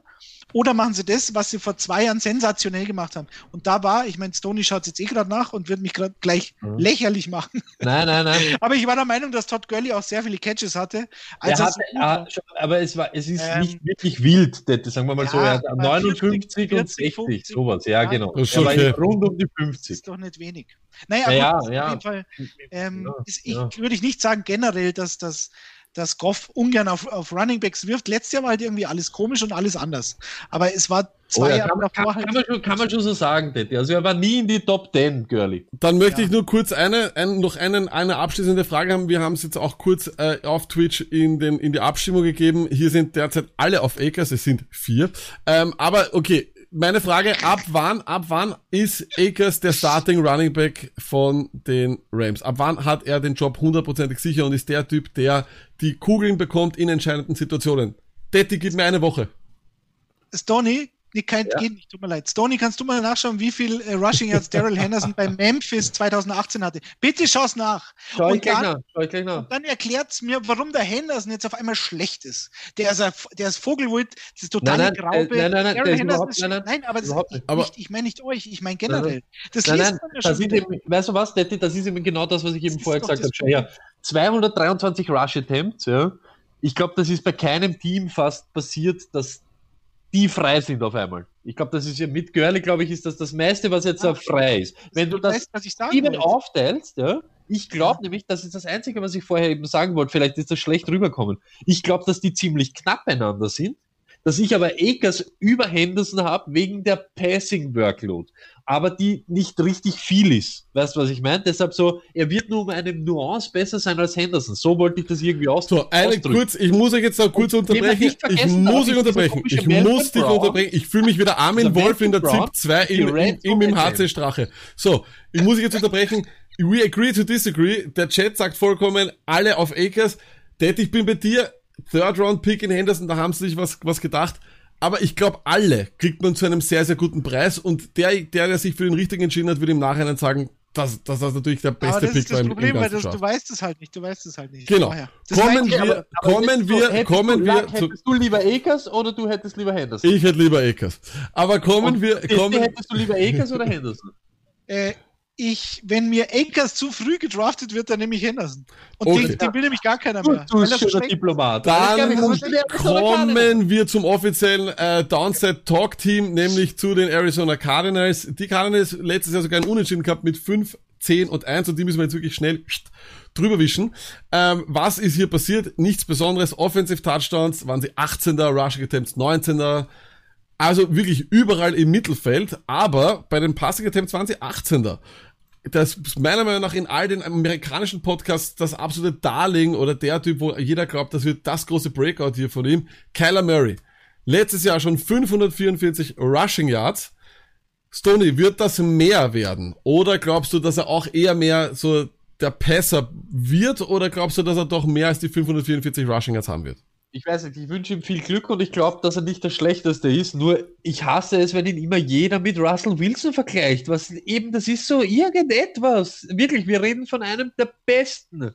Und wirklich, der schon jahrelang gezeigt hat, dass er dort spielen kann. Und dann gibt es einen Rookie, den, auf den sich keiner noch irgendwie eingestellt hat. Jetzt werden die auch Gameplanen nach seinem Blödsinn. Und das ist immer irgendetwas, das irgendwie so zum Behaupten. Ich, ich, ich glaube, dass er nicht schlecht sein wird. Ob das jetzt mehr oder weniger sind, 544 Rushing Yards. Man muss auch sagen, das Rushing Game war bis Kenyon Drake dort einmarschiert ist und anscheinend sich neu erfunden hat, total tot. Deshalb, es ist leicht dort der Super Rusher zu sein, weil dort eh keiner mit Ball gerannt ist. Deshalb, ich, ich ist schwer zu sagen. Ich glaube, er, er ist schon so einer, der ein bisschen was in den Beinen hat. Detti, was sagst du? Ja oder nicht, weiß ich nicht.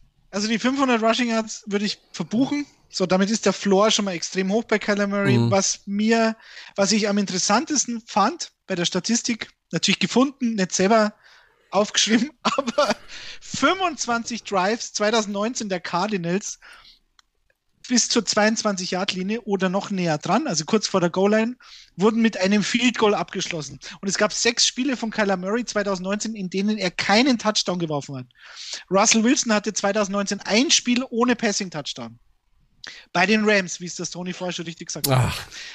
So, also, sechs Spiele ohne Passing-Touchdown. Ich glaube nicht, dass, dass, ich glaube, dass es zu einer Positive Regression kommen wird wie die Fantasy-Analysten so schön sagen.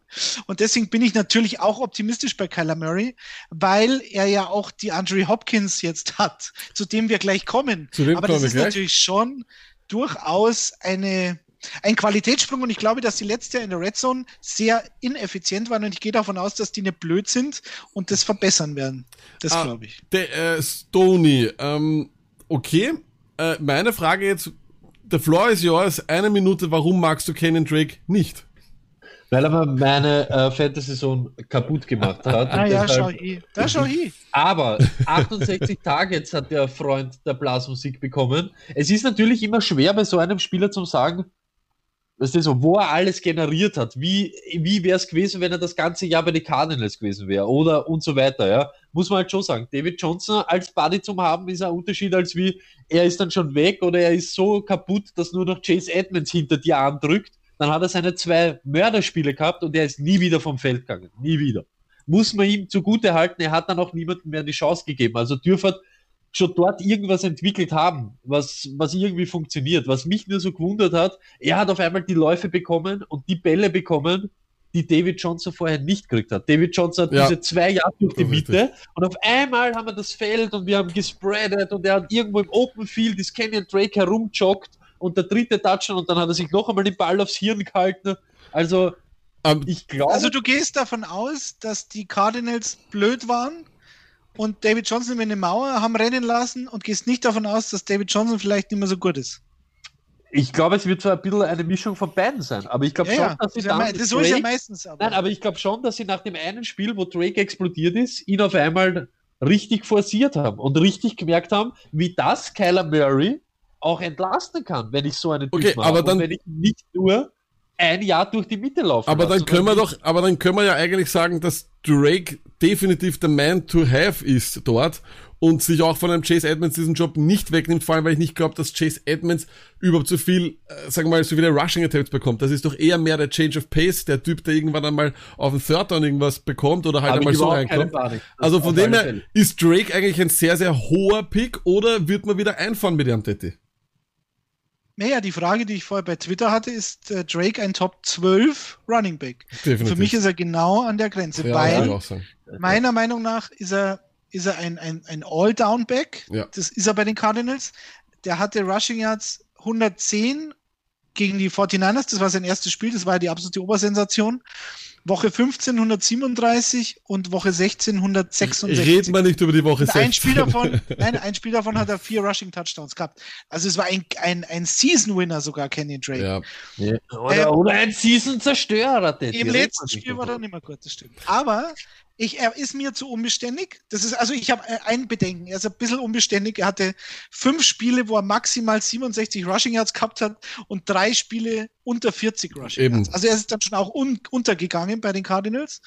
Und ich glaube nicht, ähm, ich glaube, dass Ino Benjamin, den sie ja sehr spät gedraftet haben, dass der vielleicht ein bisschen gefährlich sein könnte, weil Drake ist nächstes Jahr Free Agent. Auf der anderen Seite werden die den in Grund und Boden rennen und werden ihn natürlich nicht verlängern. So das. Nächstes Jahr haben sie Ino Benjamin schon ähm, äh, im Startblock drin. Genau das wird passieren. Aber dann ist Aber es, das- dann die ist es kein schönes Backfield. Da will ich mich raushalten, ehrlich gesagt. Da will ja, ich mich eben, So wie raushalten. es der Teddy sagt, er hat acht Spiele unter 12 Fantasy Points gemacht. In Das ist Full. PPR. Das ist halt schon ja, ja, ein bisschen Moment, aber das traurig. ist ja Das schon noch die Zeit. Natürlich ist da auch, Miami da sind, dabei. ja, da sind Sachen von Miami dabei, Teddy. Aber es sind dein genau Wappler bleibt Spieler ein. Wappler, wie man Ja, wie genau, der es Teddy sind, immer trotzdem, sagt. es sind trotzdem auch vier Spieler dabei, Und- die er, die er auch nicht gesehen hat bei den Cardinals, wo er da überschüttet Dann wurde. möchte ich nur kurz, Teddy, ich muss dich unterbrechen. Deswegen. Okay, ich möchte nur ganz kurz, weil du ihn ja auch schon erwähnt hast, die Andre Hopkins. Letztes Jahr der beste Stat, finde ich, 150 Targets, genau zwei Drops, unfassbar. Und ein Start, der kommt von ESPN. Hopkins ist der erste Spieler mit 100 Yard Spiel von vier verschiedenen Quarterbacks, das ist ihm 2015 gelungen. Und der erste Spieler, der Touchdowns von acht verschiedenen Quarterbacks gefangen hat, in seinen ersten vier Jahren. Ist das nicht der beste Beweis, dass es genau so weitergeht mit Hopkins, wie es dort geendet hat bei den Texans? Detti. Äh, ja, die Zeit drängt, deswegen sage ich ja. Punkt. Und ich habe ihn, äh, ich habe ihn, ich habe ihn auf Platz drei. Ich habe ihn sogar vor Julio. Ja. Ich habe mir kurz überlegt. Na, ich ja, sehe Julio schon. Ich, äh, Julio neues, ist mir Team, neues Team und dann ist mir und dann ist mir eingefallen, was du schon sagst, dass er und mit 13 verschiedenen Quarterbacks bei äh, bei Houston, äh, bei, ähm, nee, Entschuldigung, Doch, Houston. dass er bei Bei Houston. bei Houston auch ohne die schon Watson funktioniert hat so. Eben. Und ähm, ja, deswegen ist mir das eigentlich total wurscht. Ich glaube halt, dass die Offense von Arizona einen Nummer 1 Receiver total dringend braucht und den auch füttern wird wie einen. Deswegen habe ich keine Sorgen. Ähm, Stoney, der ADP von ihm ist derzeit 8,5. Was sagt der ADP-Experte dazu? Ja, First Round auf alle Fälle. Wenn ich keinen von den Top Running Backs bekomme, von den fünf oder sechs, ja, dann schielst du eh schon nach Thomas, dann schielst du schon Hopkins und dann kannst du dich nicht aufregen, wenn du einen von denen Wer ist hast. bei dir? Wer ist bei dir Nummer 1, 2, 3 Receiver? Sag das mal, ja, das wäre interessant, bitte, Stoney. Wa- Was wollt ihr wissen? Die Deine Nummer Top eins? 3 Wide Receiver, die du, wie, wie du sie derzeit hast. Ich möchte nicht zu viel verraten, weil ich ja nicht derzeit, aber ich habe ja einen Stone Luck äh, Trust Faktor. Aber natürlich, eins ist natürlich Thomas. Diese Saison ist unbelievable gewesen. Äh, dann kommt schon, ja, ich sag's wie es ist, in Redraft-Ligen zählt kein Alter, also Julio Jones. Ja, und dann habe ich Hopkins. Das ist mein, Ich sehe auch, meine. Hop- ich sehe auch Julio vor. Vorher muss ich ganz ehrlich sagen, ähm, von dem her steht es da 2 zu 1, tut mir leid. Äh, Detti, aber eine Frage noch, äh, und zwar, damit wir mit den Cardinals auch aufhören, gibt's irgendeinen, wer ist der interessanteste Fitzgerald, der mittlerweile ja wirklich nur noch jährlich absteigt, äh, Kirk oder Isabella, welchen der drei würdest du in späteren Runden am ehesten sehen? Also Isabella auf keinen Fall. Ich war, ich war sehr erschrocken, dass der Typ neun Catches hatte letztes Jahr. Neun Catches. Wir waren solche Fans von ihm. Lack, wir haben ihn ich, war- ich, geliebt. hab- ich, war, ich war Riesenfan. Brutal. Riesen, riesen, brutal. riesen Isabella-Fan, muss man sagen, wie sie was Die- mir, was die mir Bella. ein bisschen, äh, was, was mir immer so ein bisschen äh, zu denken gegeben hat, dass er ja auch ein Slot-Receiver ist. Ich meine, der ist ja 1,60 groß Mhm. ähm, und war klar, dass der über außen nicht viel reißen wird, aber äh, Christian Kirk ist eigentlich auch ein Slot-Receiver und Fitzy sowieso. So, das Einzige, was ihm gefehlt hat, war ein Outside-Receiver, den haben sie jetzt, aber ähm, Fitzy hatte fast die gleichen Stats wie Kirk letztes Jahr, also Ja. fast identisch, aber ich gehe schon schwer davon aus, ähm, dass Kirk besser wird. Ich mag den total gerne als Receiver und der hat teilweise in, der, in, der, in den letzten Wochen äh, 2019 Ja. auch Outside gespielt. Und Kann es auch. Also ich glaube, dass, Eben. dass Kirk der Nummer zwei Receiver ist. Ähm, Hopkins ist klar und dann hast Fitzy, ich glaube nicht, dass der alle Snaps macht, aber ich mag Kirk eigentlich ganz gern. Vielleicht wäre der sogar so ein, so ein Late-Run-Sleeper. Stoney, Ich mag den siehst, Spieler. siehst du das auch so? Ja, ja, ich weiß nicht. Ich- 109 Targets für Fitz, das finde ich halt immer. Weißt du, so, auch wenn er jetzt Jahr zu Jahr zu Jahr zu Jahr und so nachlässt, alleine diese, diese Ja. konstante äh, Workload, wenn man es so nehmen will, von einem Wide Receiver, ist halt schon irre. Ich bin schon gespannt, wie das jetzt mit Hopkins eben wird, in Kombination. Weißt du, weil Hopkins ist halt schon der, der uns drei auch zu Top-Quarterbacks macht. Dazu haben sie die O-Line für Kyler. Murray ein bisschen aufgebessert. Muss man ja auch ganz ehrlich sagen, das ist dieses Jahr auch wieder was anderes. Ich bin wirklich gespannt, wie sich das jetzt dann eben so im Verhältnis verhaltet. Ich glaube schon, dass sie die, re, ähm, die renommierten Wide Receiver, Hopkins und Fitzy, schon noch ein bisschen reiten wollen. Okay, dann beenden wir hier die NFC West. Aber wir beenden noch nicht unseren Podcast, der mittlerweile schon ewig geht. Denn, Detti, wir haben uns für dich was ausgedacht. Du wirst mit uns einen irre schnell, einen super schnell, wahnsinnig aufregenden Mockdraft machen. Let's go.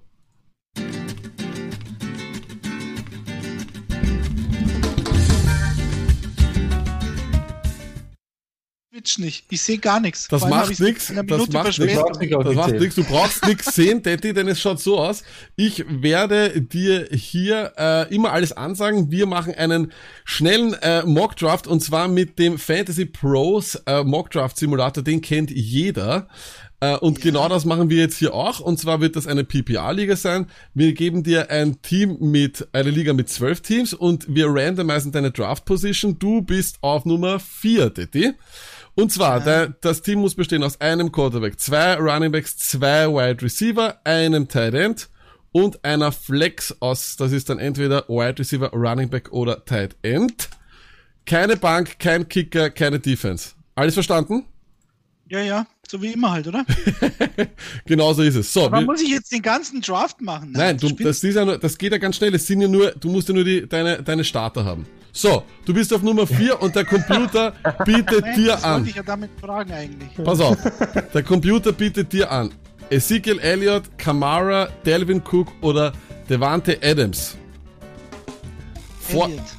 Du nimmst Elliott, Ezekiel Elliott, Ja. das ist auch Nur die kurze Empfehlung. Zwischenfrage. Zwischenfrage. Daddy, du siehst gar nicht bei Ich sehe gar nicht, ich sag jetzt Ah, das ist klar. Da, dann macht ein Mockdraft so richtig Ding, weil du weißt ja dann so richtig, wer was pickt hat und was an Bord ist. Okay. Es ist ein schneller Geil. Mockdraft, es ist ein, es ist ein Speed Mockdraft, das geht zack, zack, zack, zack, zack, das ist Stone Luck, da ist nichts koordiniert. So, als nächstes ähm, in der zweiten Runde, du hast derzeit schon Ezekiel Elliott, die wird angeboten Travis Kelsey, Allen Robinson, Mike Evans oder George Kittle. Haha, Allen Robinson. Ja, also Kelsey, Allen Ja, Robinson, das- Mike natürlich. Evans oder George Kittle. Allen Robinson, ja. Du nimmst Allen Robinson. Ja, dann das sicher. Autsch. Ja, Okay, äh, dann Ja, jetzt gehen... hätte jetzt jeder genommen. Na, A-Rob top, Alter. Okay, dann, äh, dann. Kurz vor dir weggegangen ist Kenny Golladay, auch übrigens in diesem Mockdraft ist auch Clyde äh, Edwards Elea schon, schon weg. Die wird angeboten Evans, Ertz, Mahomes oder DJ Moore. DJ Moore, selbstverständlich. Ach, ich lieb's alle beide den DJ Moore so sehr, das ist ein Wahnsinn.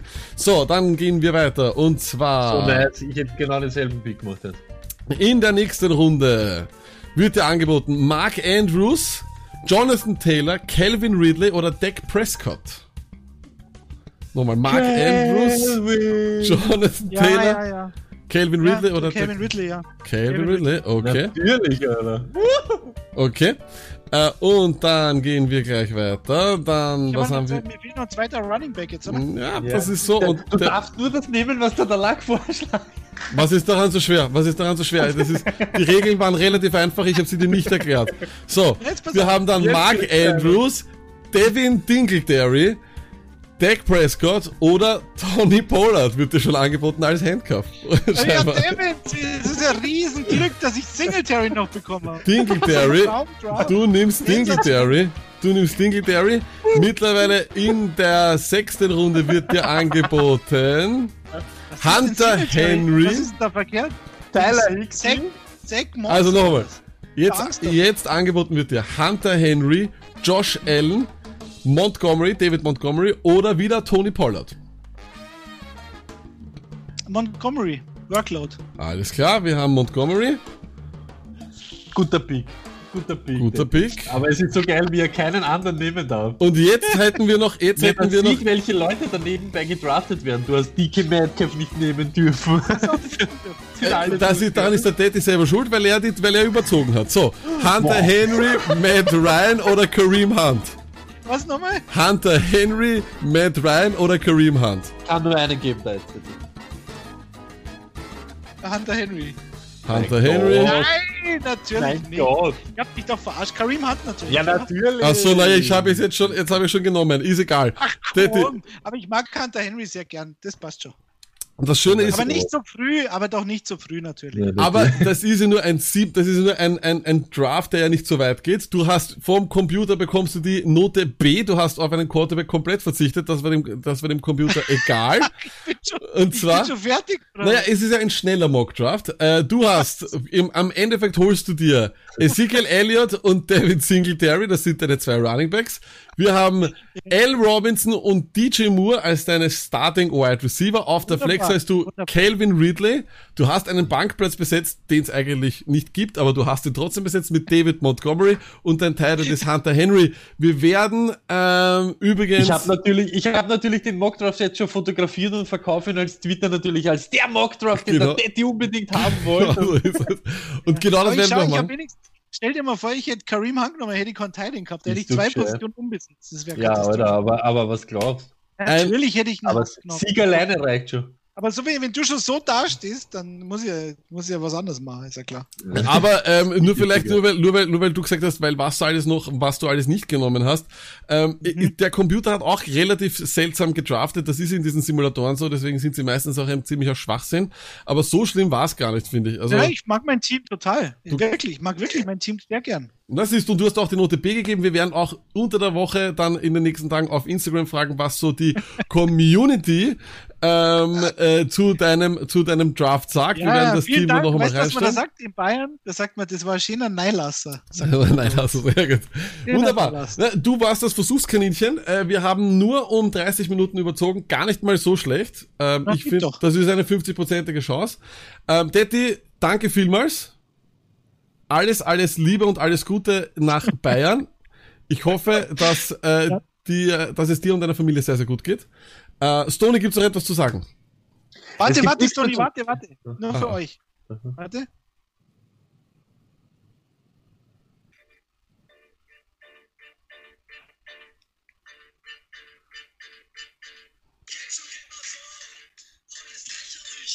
Jetzt sperren sie uns da, jetzt sperren sie uns. Lächerlich, Danke, Detti.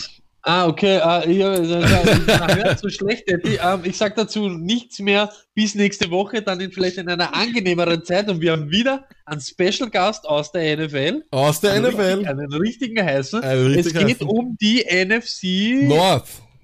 North. Oder Wow. East. Oder East, wir wissen noch nicht. North oder East? Ich glaube East, nein, NFC East geht's, glaube Wir ich. werden es Bei euch noch sagen. bei der Footballerei geht es um die NFC Nord am Montag. Ge geht's nicht morgen los bei euch mit den, äh, mit den Division Talks? Mit den Bei, Gästen? bei Remo ja, das ist Ja. aber quasi die gleiche Division wie in der Montagssendung zuvor. dann aber Das bitte, war die AFC Nord. dann aber trotzdem einschalten, hinschauen. Ja, äh, es geht auch bei uns am Dienstag Baller, Baller, die NFC Nord. Und es ähm, gibt ja, Nochmal also, 15 andere Podcasts, die ihr euch auch anhören könnt, die auch englischsprachig sind. Wir sind's leider Aber nicht. wir sind die leibendsten und die schönsten und die lustigsten und deshalb bis nächste Woche. Peace.